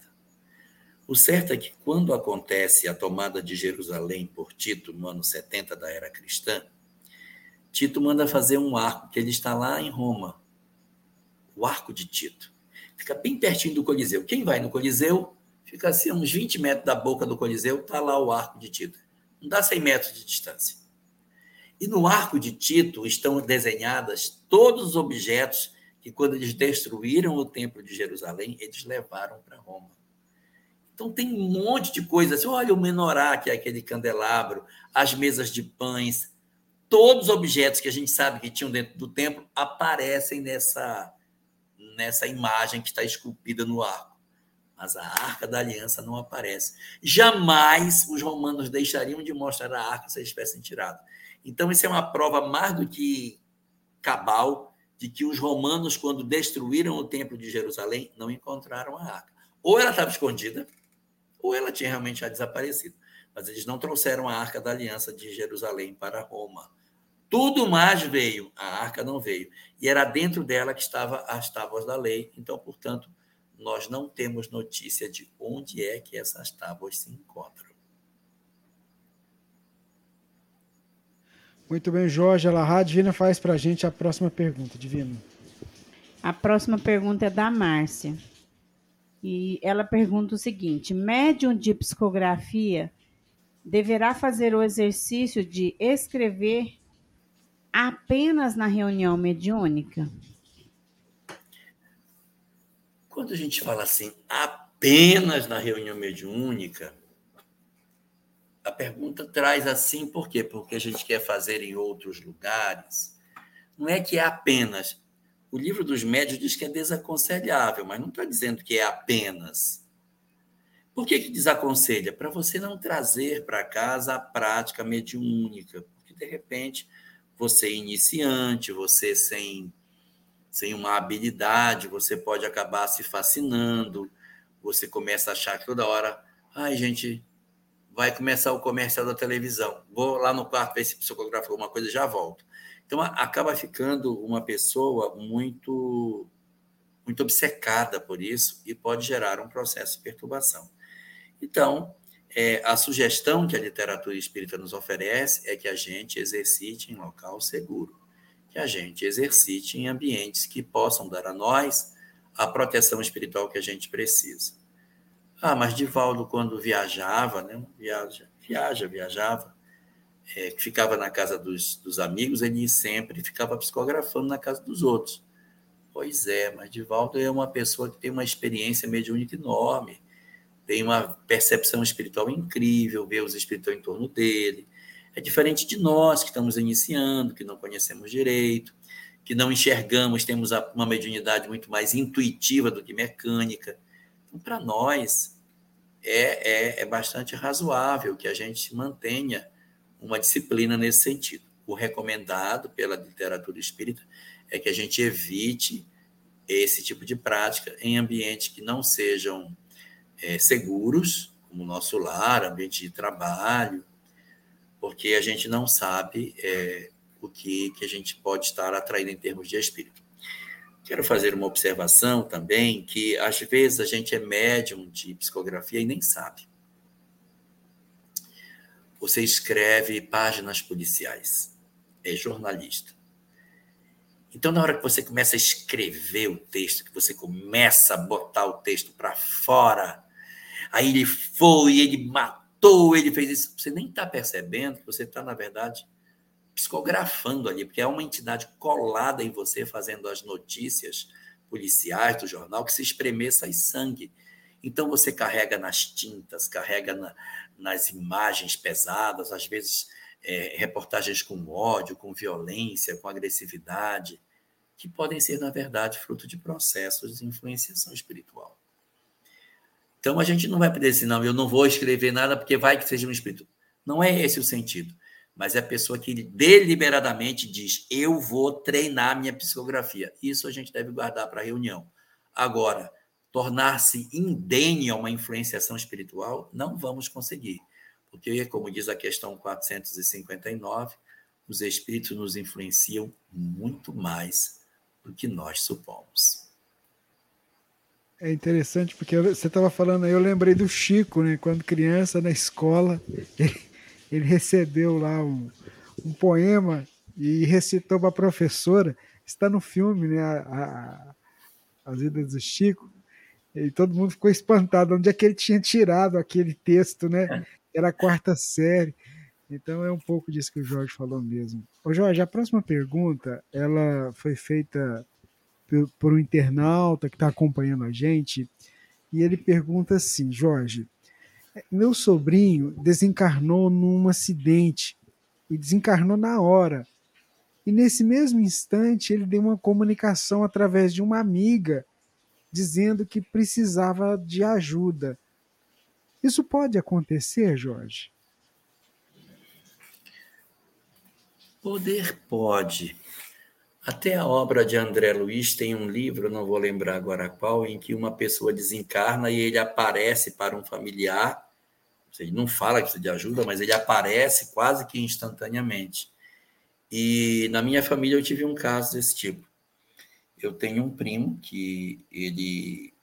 Eu não tinha nem nascido ainda, vocês imaginam? Então tem pelo menos 60 anos isso. E esse meu primo ele foi assassinado no Rio de Janeiro, numa época que Macapá não tinha telefone, não tinha, não tinha nada. Então minha mãe, que não é médico, estava em casa. E meu primo foi assassinado no Rio. Ela estava em casa, quando ela entrou na cozinha, ela viu o meu sobrinho na frente. E, e o menino era saudável, tinha 17 anos. Saudável, ele foi assassinado. Quando ela entra na cozinha, ela vê o meu primo Maurício. Ela olha e diz: Maurício? Fica muito impressionada. Aí fala para meu pai: Eu acabei de ver o Maurício na cozinha. O que, que é isso? Aí meu pai disse: Olha, meu pai que tinha muito conhecimento espiritual, disse: Olha, é um mau sinal, hein? E aí, no dia seguinte, chegou o telegrama dizendo que meu primo tinha sido assassinado. Então, essas comunicações quase que instantâneas, elas podem acontecer. Mas no caso que você cita, pode também ser a possibilidade de um outro fenômeno, que é um fenômeno através do qual uma entidade vem e traz uma notícia e ela é interpretada como se fosse o que desencarnou. Às vezes, quem está pedindo ajuda é outro em nome dele, assim: olha, fulano está precisando de ajuda. Mas não é o próprio comunicante, alguém vem para trazer a notícia. Isso é mais provável. Quando a gente está assim precisando de ajuda, é pouco provável que a gente tenha uma, uma manifestação tão de pronto, né? Tão assim. É, Vou contar uma situação, aconteceu também na minha família, aconteceu recentemente. Eu tenho alguns irmãos que são muito médiums, muito médiums. Meu pai desencarnou agora, dia 1 de novembro. E aí eles estavam, estão fazendo o evangelho segundo o Espiritismo todo dia. Todo dia. Estou fazendo culto do evangelho em casa todo dia. Aí é muito engraçado, porque cada um de uma doutrina diferente, mas todo mundo se reúne em torno do evangelho para fazer todo dia. Minha mãe judia, meu irmão judeu, o outro que não é espírita, outro, né? Todo aí todo mundo senta para ler. E aí estavam almoçando semana passada e meu irmão, que é muito médium ostensivo, estava almoçando, parou e disse: Olha, tem, chegou um espírito aqui na mesa. Aí minha mãe, o que, que ele quer? O que, que ele quer? Calma, deixa eu ver o que, que ele quer. Só, ele veio avisar que a gente não fique preocupado com nada, o papai, quando foi embora, já deixou tudo resolvido. Ninguém precisa se preocupar, está tudo resolvido. Que todo mundo fique bem e que veio trazer a notícia de que é, as coisas no quarto, se quiserem doar, dar, não tem problema. Está dizendo que está tudo liberado e que meu pai não vai criar nenhum problema se doar. Está tudo liberado para doação. Ele veio aqui só dar esse recado e foi embora. De repente, alguém poderia dizer: Olha, o meu pai esteve lá e disse, porque o cara disse: Vim da parte do teu pai para dizer isso. E alguém podia dizer, teu pai veio dizer. E o meu irmão disse, não, não era o papai, não. Era uma pessoa em nome dele para dizer isso. Só que em processo de filtragem mediúnica, a gente pode tomar um espírito pelo outro e acabar é, tendo uma, uma experiência desse tipo. Aí, já que eu contei essa, eu vou contar aquela outra, Rubens. Meu pai gostava muito de relógio, ele deixou uns, uns 10 relógios lá. E ele disse: Olha, quando eu morrer, esse relógio aqui, você distribui para os meninos aí, esse meu relógio. E esse meu irmão, exatamente esse mesmo, ele foi lá na caixa dos relógios e disse para minha mãe: Olha, mãe, eu peguei, peguei dois relógios, vou ficar com esses aqui para mim. Nós somos é, cinco filhos, né? tem um que está adoentado, não, vai, não pode ir, então vai distribuir entre os quatro. Aí, olha, eu peguei esses dois para mim. Aí minha mãe, tá, tá bom, deixou os outros lá, deixei. Quando foi no outro dia de manhã, ele chegou com um dos relógios na mão e disse: Ó, oh, mãe, eu vou devolver esse aqui, porque durante a noite veio um cara no meu quarto dizer que não é para pegar dois, eu vou pegar só um. Então eu tive que escolher um dos dois. Eu estou escolhendo esse e estou devolvendo o outro.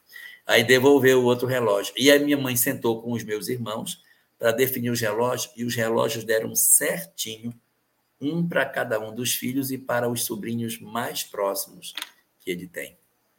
Dizer, um ia ficar sem, não. Alguém ia ficar sem. Tá, deu certinho, né? A Divina vai fazer para a gente a próxima pergunta, Divina. é, do Cristiano Chagas. Ajuda um amigo com alcoolismo e tabagismo. Às vezes, para não deixar ele sumir no mundo, eu compro cigarro e bebida para ele, para ele ficar perto de nós. Estou agindo correto para reduzir riscos a essa pessoa?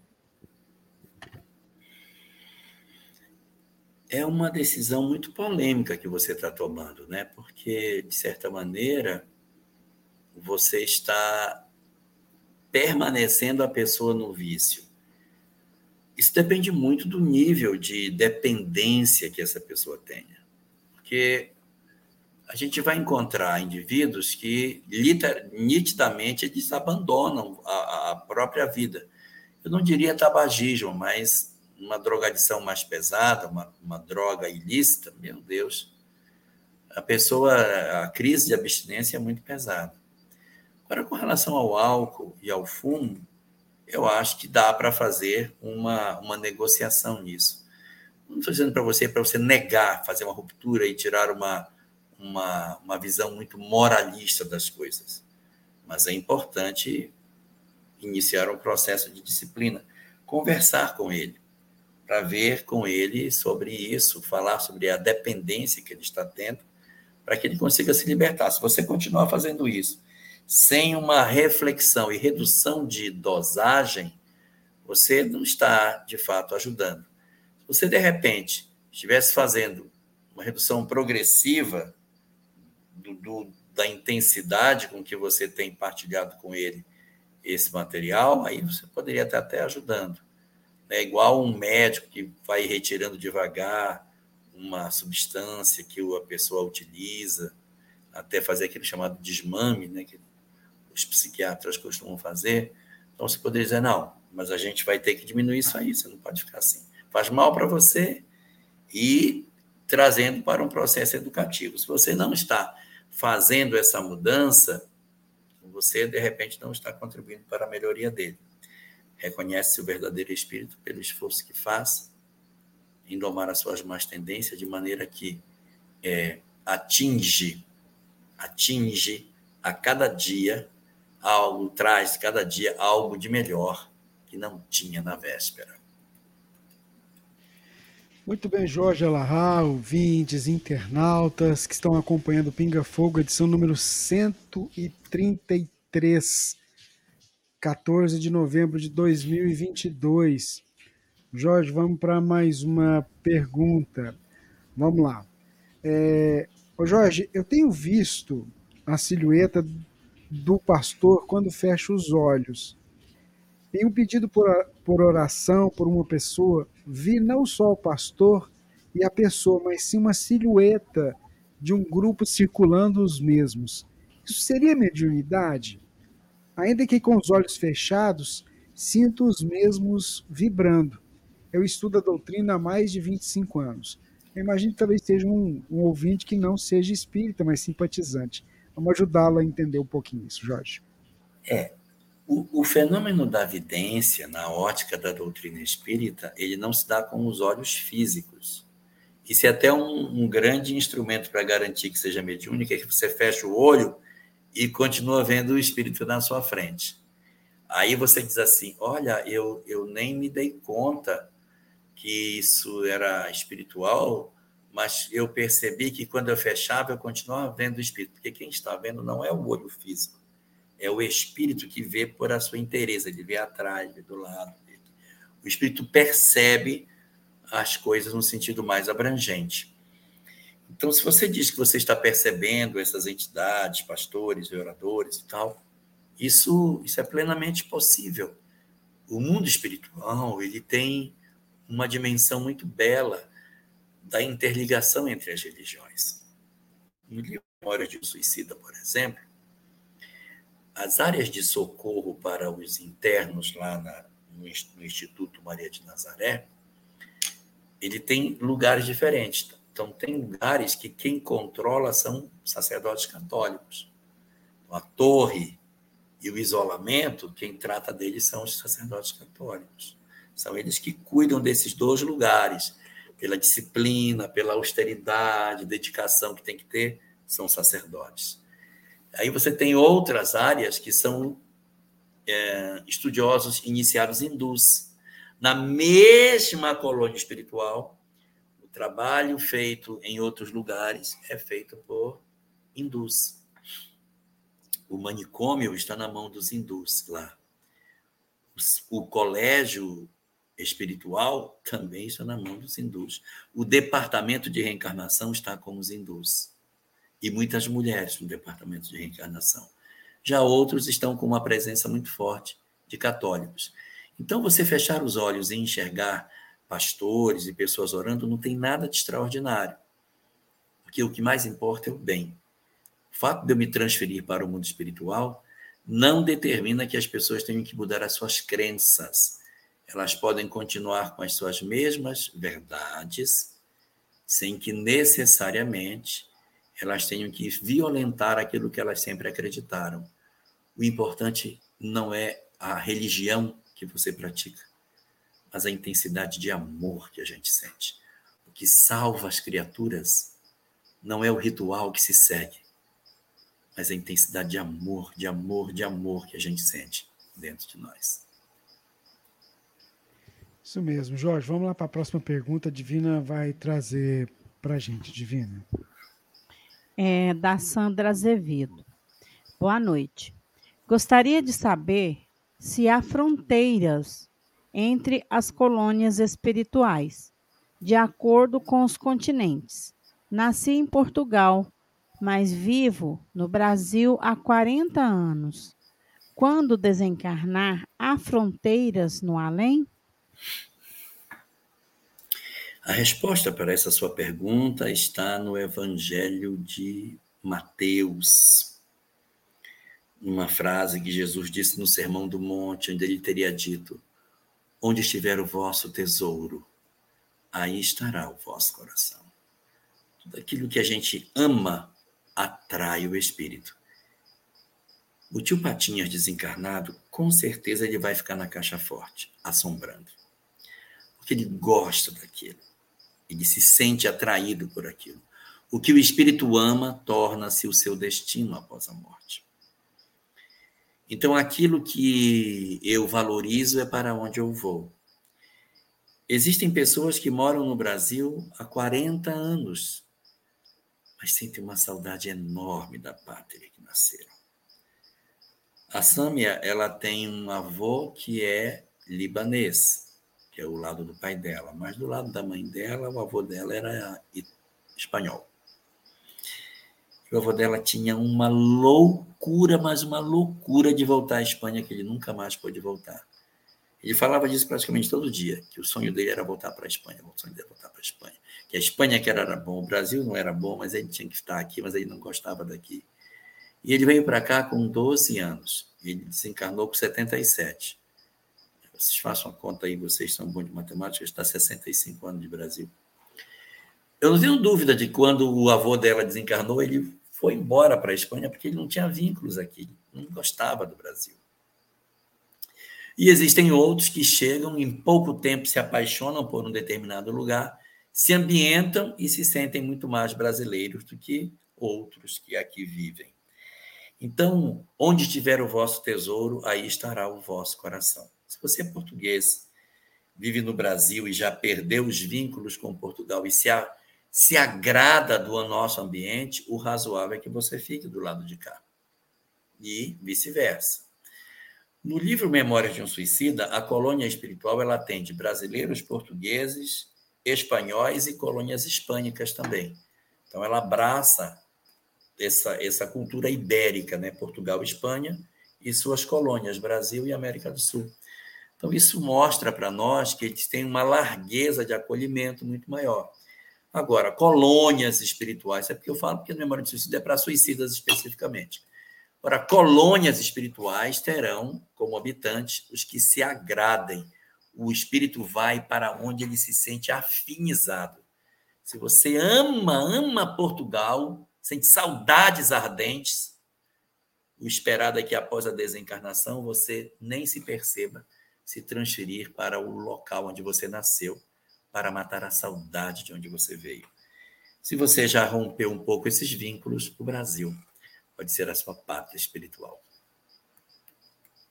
Muito bem, Jorge. Vamos lá, vamos seguindo com o programa. Boa noite a todos. Jorge, eu estou preocupado com o meu neto, porque ele está indo em uma escola religiosa. Sempre ouvi coisas não boas deles.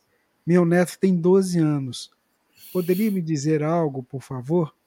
É, a, Célia, a Célia que escreveu, a gente não vai, vai trazer denominação religiosa aqui para não criar nenhum probleminha. Mas vamos lá. Olha, é, existem muitas denominações religiosas hoje que são muito interessantes, que são de grande aprendizado. Qual é a medida que a gente usa para saber se um local é bom ou ruim? O tipo de pessoas que ela forma. Se ele está indo num, em um local que ensina com que ele viva o amor ao próximo, que ele aprenda as virtudes que a gente precisa desenvolver, então é um local que pode ser considerado como razoável, mesmo que não seja cristão. Eu não sei se o local onde ele está indo é cristão ou não, mas ah, não é cristão. Sim, mas ensina o bem, ensina a ser bom, ensina a respeitar as pessoas, ensina a partilhar. Se ensina, então é um lugar bom. Até mesmo dentro do cristianismo, a gente tem várias denominações que são é, diferentes entre si. Tem algumas que são mais é, viradas para o lado do judaísmo, então guardam o sábado, tem todo um rigor com a alimentação, uma preocupação que é mais perto do judaísmo do que propriamente das outras doutrinas cristãs. Mas tem muitos ensinamentos positivos que você pode colher ali. Existem outras que são denominações cristãs também, mas elas se apoiam em mais de um livro religioso. Tem a Bíblia, mas tem outros livros religiosos. E esses livros religiosos trazem também ensinamentos muito interessantes. Você tem várias igrejas, inclusive igrejas norte-americanas, surgidas no século XIX, que vem crescendo muito no Brasil e que ensinam muitas coisas boas. Tem uma delas, inclusive, que tem uma coisa bem interessante, sabe, Rubens? Fala da pré-existência. Eles não falam que existe a reencarnação, mas dizem que a gente estava no mundo espiritual antes de renascermos e lá ah, as pessoas tinham que encarnar na Terra. Só uma vez que encarna. E aí estavam lá e o pessoal perguntou: e aí, você vai, vou? E como é que você vai mostrar que você tem fé? Ah, eu quero ir pobre. E você? Ah, eu quero vir com uma deficiência física. E você?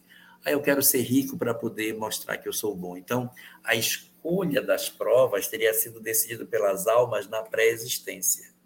É uma outra doutrina que também existe, é cristã também, tem, é, se apoia em outros livros religiosos, não só a Bíblia, mas traz ensinamentos muito positivos. O que você tem que medir pelo seu neto, que tem 12 anos, é que tipo de instrução ele está recebendo. Se o lugar onde ele vai está fazendo ele ser melhor, é um bom lugar. E aí você dê essa orientação a ele. Observe se isso faz você ser melhor. Se ama mais a Deus, se ama mais ao próximo e se ama mais a si mesmo. Às vezes ele está com colegas da escola, tem 12 anos, né?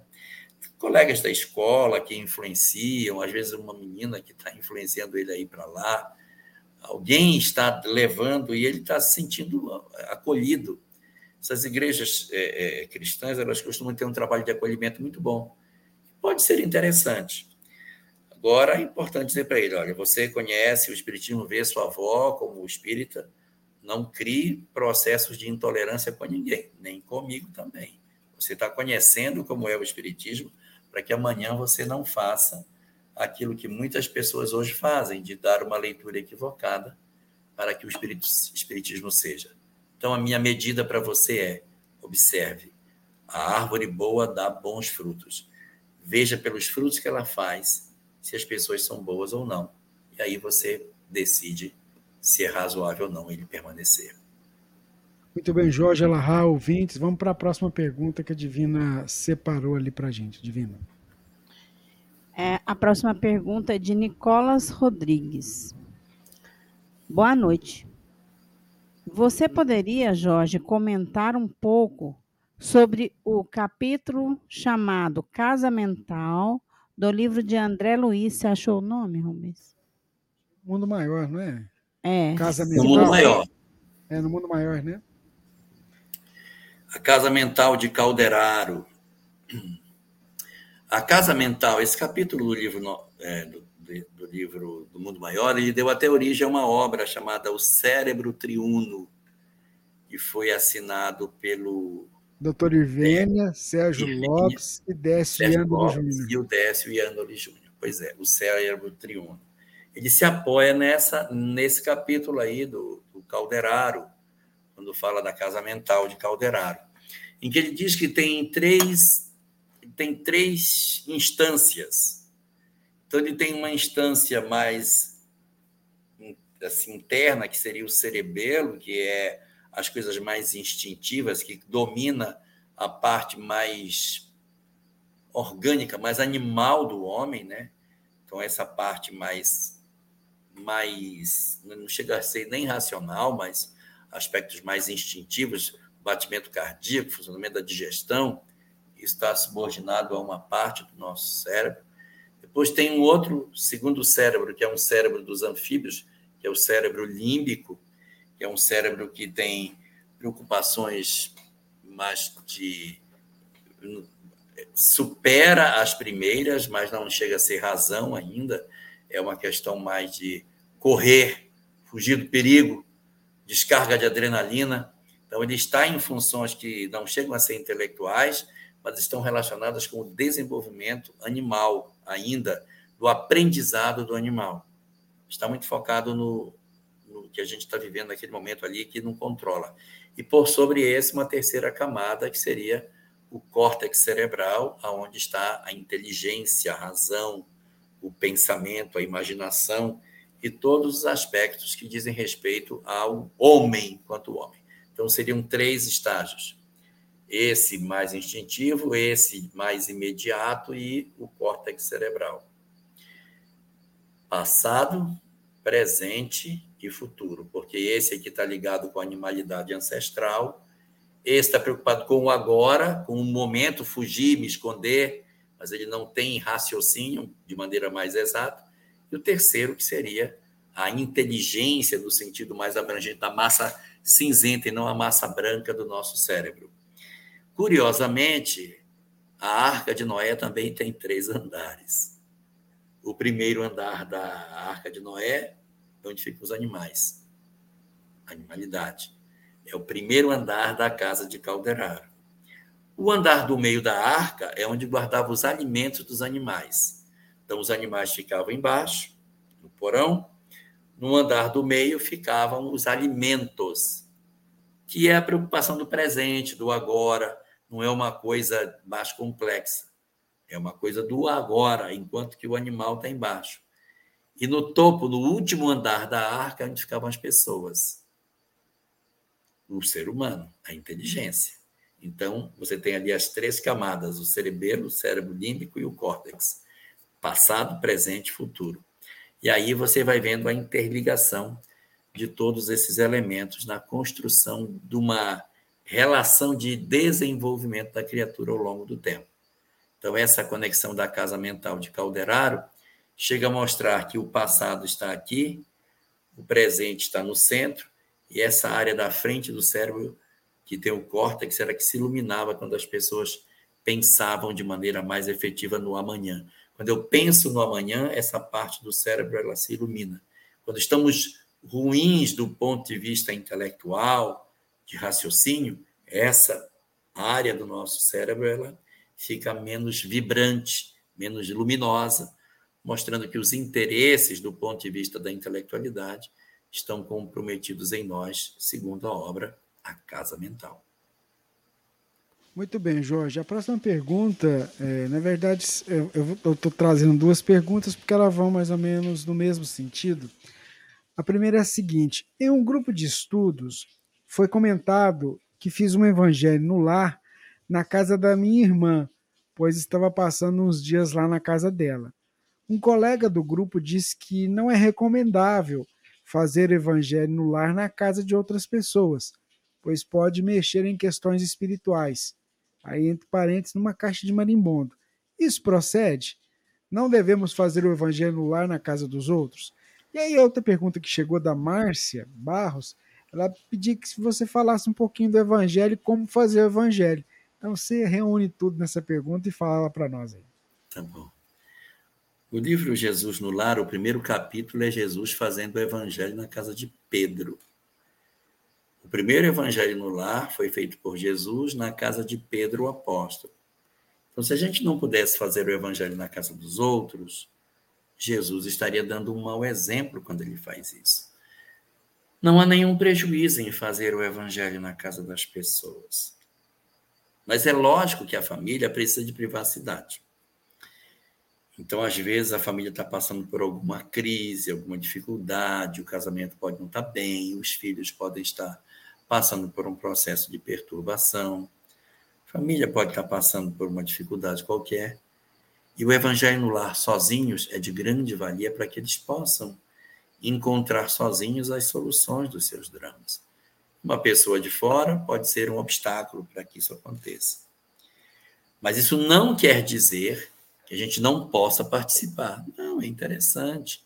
É até aconselhável que a gente se reúna, façam o evangelho juntos. Isso fortalece as amizades, isso nos dá uma condição de, de apoio para os nossos companheiros muito mais efetiva. Então, não, não podemos ver isso como sendo uma, uma atitude indesejável. A, a ideia seria que a gente não fizesse disso uma prática para estar toda semana na casa das pessoas, mas que a gente precisa, se a gente acha que é interessante visitar, é bom não há nenhuma contraindicação, só tem que deixar a privacidade acontecer. Não ficar todo o tempo lá participando, que a família pode querer discutir coisas sem você estar presente. E como é que faz o evangelho no lar? Ah, pois é, o evangelho no lar. O evangelho no lar tem esse nome, é o evangelho no lar. E de maneira muito frequente as pessoas utilizam o evangelho segundo o espiritismo para fazer é, esse tipo de reunião. A gente pega uma obra para fazer uma leitura inicial, depois dessa leitura inicial se faz uma prece, pedindo amparo para, o, para a reunião que vai começar, abre o Evangelho segundo o Espiritismo e lê um trecho pequeno, às vezes não precisa nem ler a mensagem inteira. Uma leitura de 5, 10 minutos é suficiente. Feita essa leitura, aí a gente começa os comentários. Um comenta, outro comenta. Mas é importante que o evangelho não seja uma reunião filosófica. É realmente porque os hebreus, quando eles estavam. É, não é o objetivo. O objetivo é sentimento. É a gente ler e dizer assim: isso tem muito a ver comigo. Eu acho que eu precisava ouvir isso por causa disso, disso.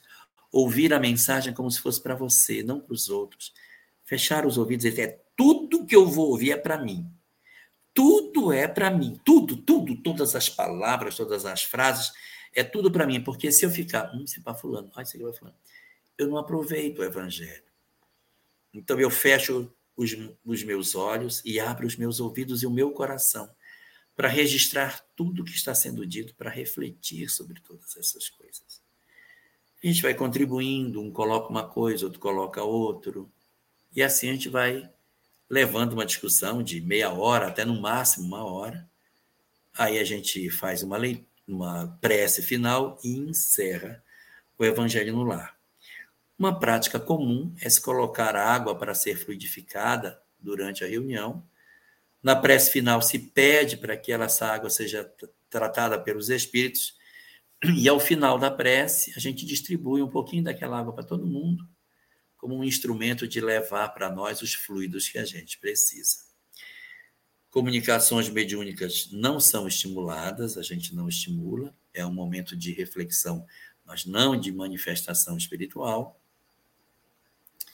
E algumas famílias, que já fizeram o evangelho muitas vezes, optam por usar outras obras espíritas que não o evangelho segundo o espiritismo.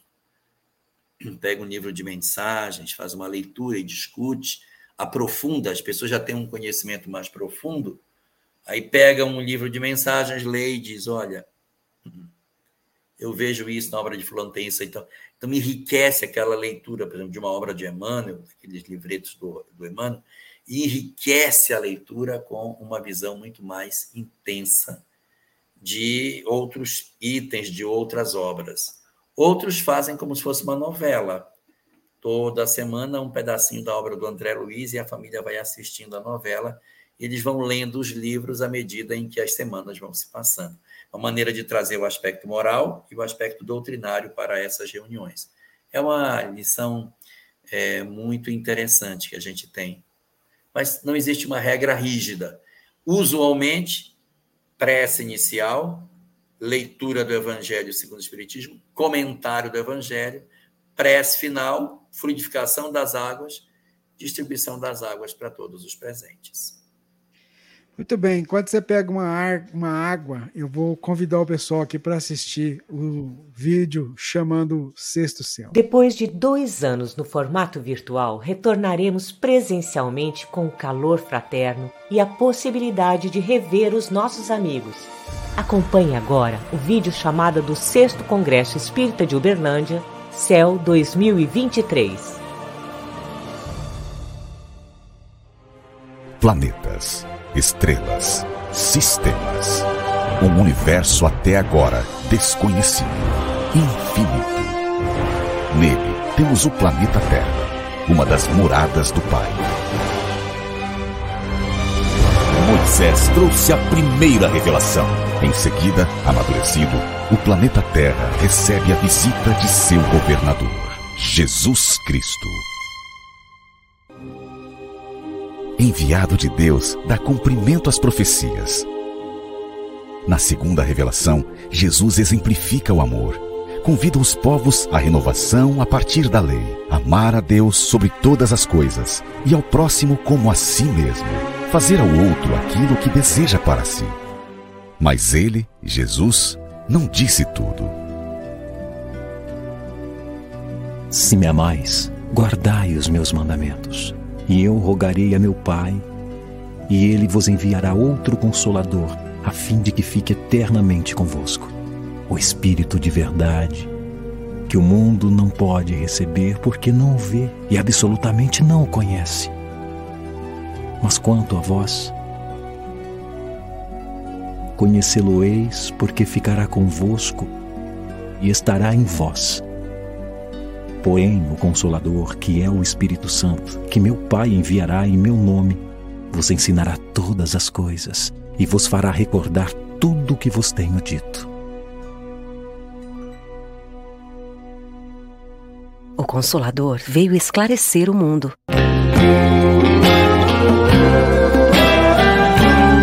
Os Espíritos do Senhor, que são as virtudes dos céus, qual imenso exército que se movimenta ao receber as ordens do seu comando, espalham-se por toda a superfície da terra e, semelhantes a estrelas cadentes, vêm iluminar os caminhos e abrir os olhos aos cegos. Em tempos de perturbação no mundo, de guerras, intolerâncias, divisões, violências, surge em 18 de abril de 1857, sob a cidade Luz, Paris, na França, o despertar de uma nova era para a humanidade.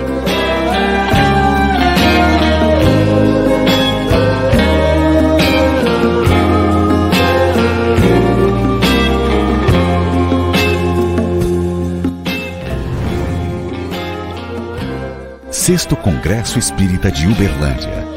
O Consolador prometido por Jesus. Dias 20, 21 e 22 de janeiro de 2023. Um novo local para maior conexão com Deus. Espaço de evento Palácio de Cristal. Em meio à natureza, o retrato de uma colônia espiritual aqui na Terra, como nosso lar, morada nova e outras colônias espirituais para aproveitarmos os três dias de aprendizado e convivência com Jesus. Um evento para a família, com espaço para jovens e crianças. Nunca temais. Eu seguirei convosco e vos aguardarei por todo o sempre. Sexto Congresso Espírita de Uberlândia. O Consolador prometido por Jesus. Aguardamos você. Realização Web Rádio Fraternidade.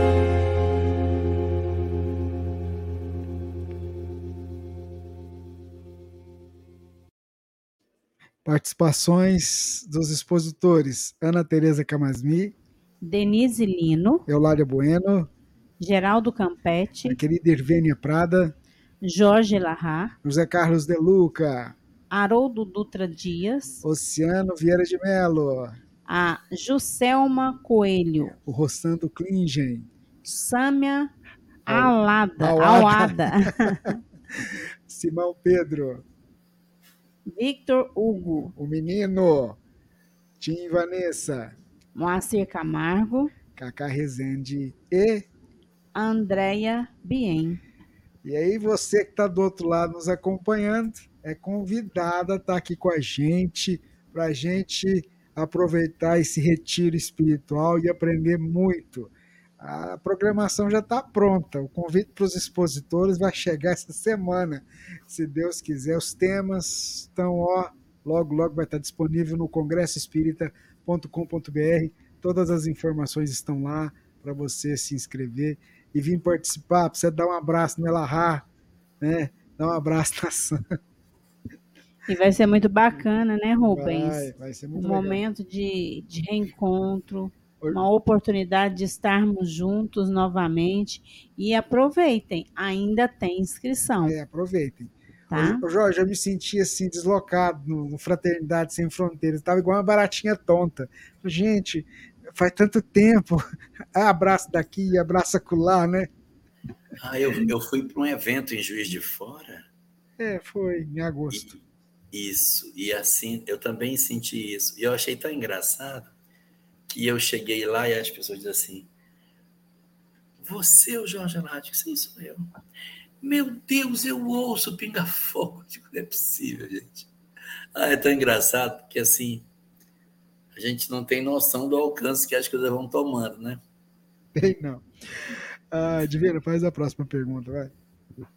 Então, a, a gente aproveitou aqui isso tudo aqui para gravar, já para a gente divulgar isso, entendeu, gente? Então a gente fez bonitinho aqui para tentar né, aproveitar a chamada para gravar, para divulgar aqui na rádio do céu. Vai lá, Divina.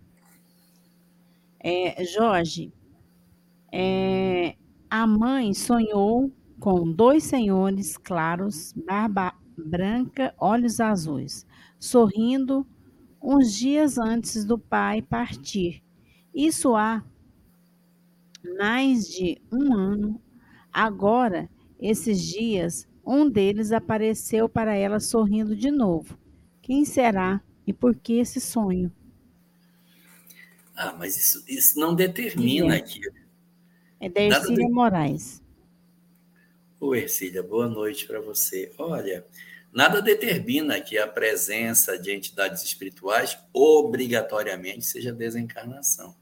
Os mentores não fazem só esse serviço, eles nos visitam, eles nos veem, eles nos procuram, eles estão próximos de nós, eles participam das nossas vidas, nos orientam quando a gente está frágil, é, fortalecem as nossas emoções quando alguma acontece e também quando, de repente, uma desencarnação vai acontecer dentro do nosso ambiente doméstico.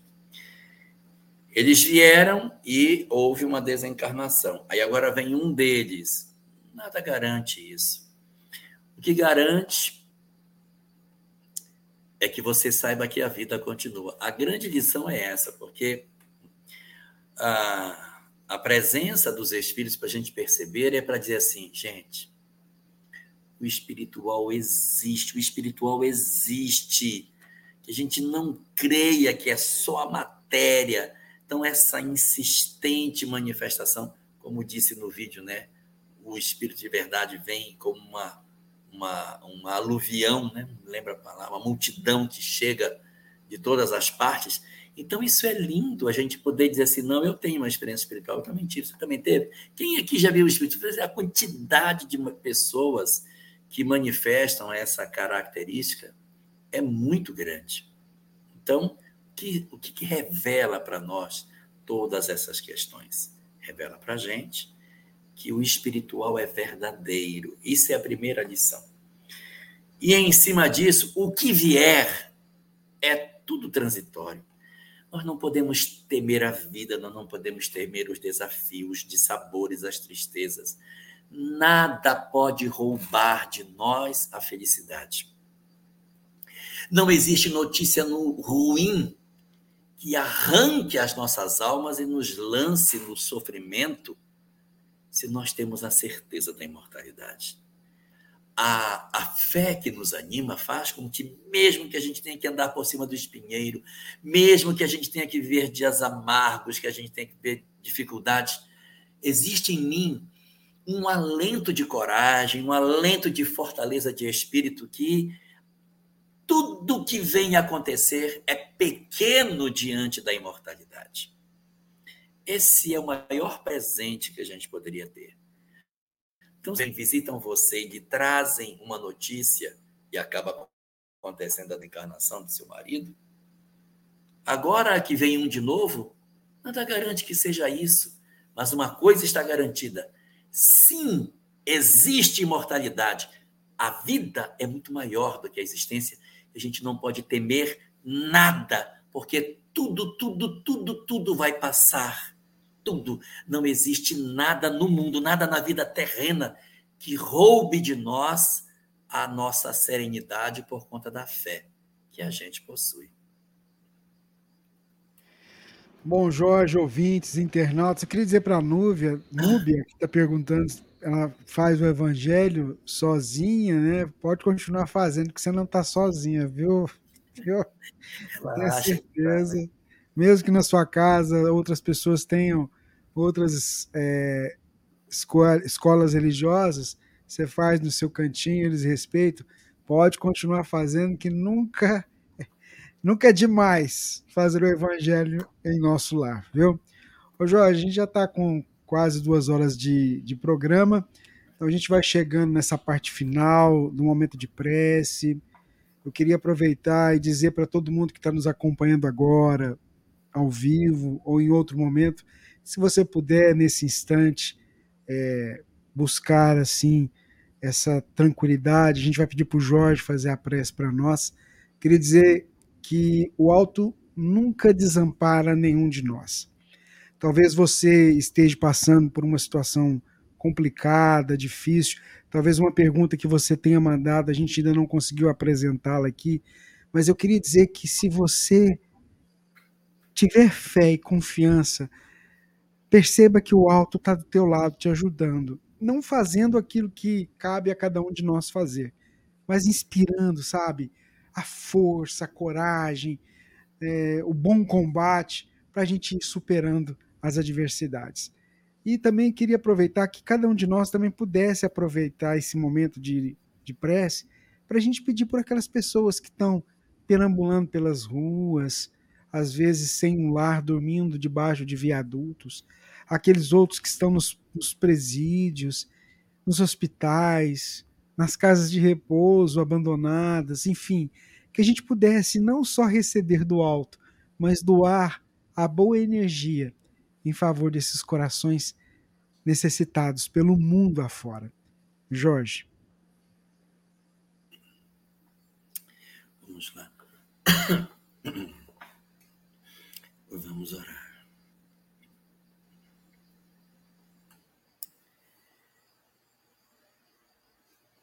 Senhor, nosso Pai, endereçamos a Ti os nossos melhores sentimentos,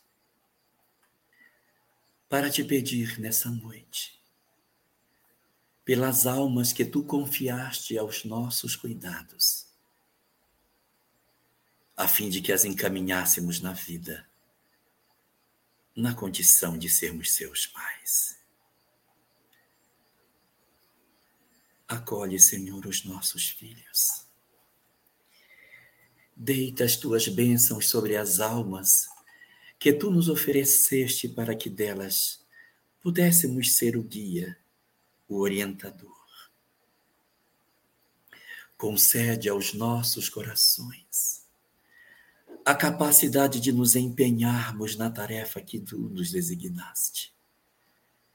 Que consigamos cumprir de maneira satisfatória o desafio extraordinário de apontar as estrelas para os corações frágeis que tu colocaste nos nossos colos. Senhor, ajuda-nos a perseverarmos nesse propósito, ainda que nos faltem as forças para levar a tarefa até o final. Concede aos nossos corações, muitas vezes cansados pelas dores do mundo, pelas decepções e desgostos, pelas inúmeras experiências amargas que a vida nos trouxe. Não deixa que o nosso coração se canse. Não deixe que as nossas almas se tornem exaustas no propósito de servir ao interesse da tua causa. Dá-nos a capacidade de vermos, Senhor, a tarefa que tu nos concedeste e os esforços que a espiritualidade tem nos concedido para que consigamos levar a bom termo essa extraordinária missão. Que os nossos corações se refaçam, que as nossas almas se fortaleçam ao influxo divino que se derrame sobre nós, revigorando-nos os bons propósitos insuflando forças novas nos nossos músculos cansados, para que nós retornemos à tarefa, resolutos do propósito que temos para esta existência. Concede-nos o dom de entendermos que tu queres que nós não desistamos, ainda que eles sigam por caminhos tortuosos e pelos espinheiros. Dá, ó Senhor de toda a vida, o dom de percebermos que tu esperas que nós apenas semeemos, mas que não cansemos de oferecer sementes. Concede-nos, Senhor de todas as coisas, o dom de sentirmos a tua presença nas nossas horas amargas, para que as nossas decepções, para que o fosso profundo das nossas angústias não empurrem as nossas almas na direção do desespero, da desesperança e da tristeza que possa nos conduzir no caminho da depressão. Traz a todos nós a lucidez, Senhor, de que tu esperas apenas que nós cumpramos com a nossa parte. Ensina-nos a acreditar que não esperas que façamos deles efetivamente um modelo de virtude, mas que consigamos insistir na semeadura que tu nos convocaste para que as nossas almas se sintam justificadas diante da tua lei, porque tu nos ofereceste uma quantidade enorme de semente. Não deixa que deixamos de oferecer a todas elas as almas que tu consagraste aos nossos cuidados. Ensina-nos a confiar em ti, Senhor e a entregá-los de alguma forma às experiências da lei de causa e efeito, para que o cinzel da tua lei, que é de amor, mas que também é de justiça, aplique os mecanismos que deverão ser minorados com as nossas lágrimas, derramadas sobre o cinzel da tua mão divina esculpindo dos nossos filhos difíceis a oportunidade de construir nele, com as nossas lágrimas, a suavização do mármore que tu tentas lapidar, Senhor, com as experiências da tua lei. Concede-nos a capacidade de entendermos que é assim que tu transformas as tuas criaturas. Que além do amor, tu também experimentas outros mecanismos para a evolução. E oferece às nossas almas a serenidade de espírito necessária para que se abrandem os nossos corações nas horas difíceis em que nos faltarem braços para recolher os nossos filhos do fosso em que eles, de alguma forma, se precipitem para além da nossa capacidade de resgate. Que nós consigamos seguir em frente, ainda que os nossos corações estejam sangrando que nós consigamos ter força espiritual para vencermos a aparente derrota, mas que decorre, na verdade, da semeadura e não da colheita para a qual tu nos convocaste. Que os nossos corações se revigorem a cada manhã, que os nossos soluços silenciosos diante das opções que eles fazem não roubem de nós a certeza daquilo que tu nos convocaste para que fizéssemos. Deita sobre eles, Senhor, assim, as tuas bênçãos. Porque antes de serem nossos filhos, eles são teus filhos. Eles são teus filhos amados, sabemos disso. E que tu empregarás os recursos que forem necessários para que eles consigam se levantar diante da tua lei. Acolhe-os nos teus braços, Senhor. E te pedimos assim, não só por aqueles que se embrenharam no cipual das provas desnecessárias, mas te rogamos também pelos nossos filhos que sempre encheram os nossos corações de alegria. Protege as suas histórias de vida.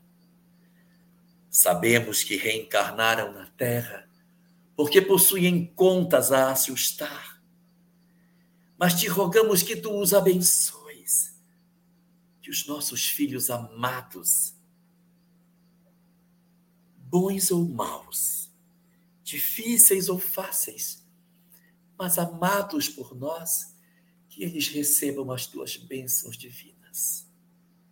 Te confiamos assim os nossos filhos, que são, na verdade, teus, e nos oferecemos, Senhor, para o propósito de continuarmos a nossa tarefa.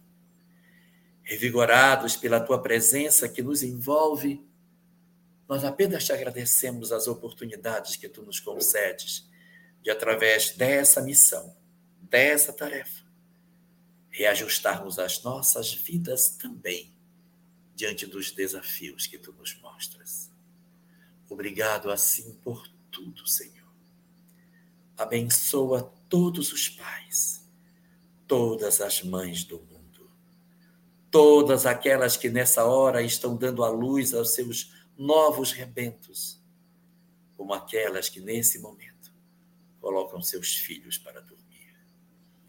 Abençoa as mães nas portas dos presídios, esperando a oportunidade de verem os seus filhos encarcerados. Derrama teu amor sobre as mães que se debruçam nas, nos leitos dos hospitais há anos à espera da cura do seu anjo ferido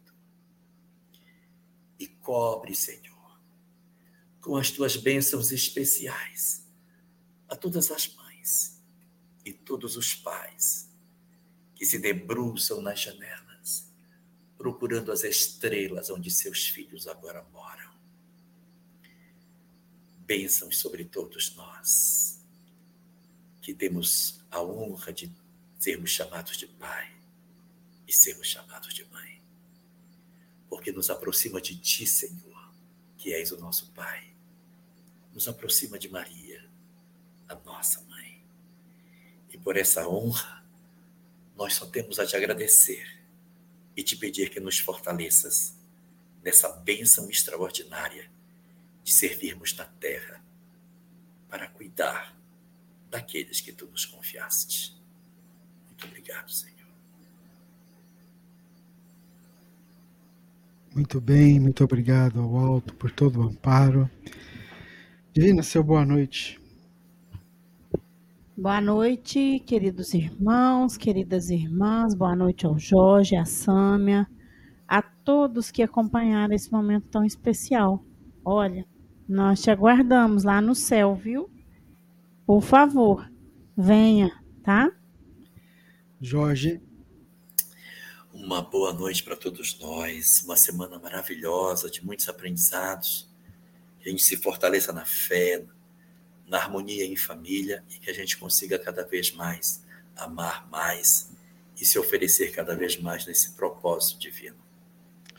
Gente, fiquem com Deus, muita paz e diante dos desafios, não desista.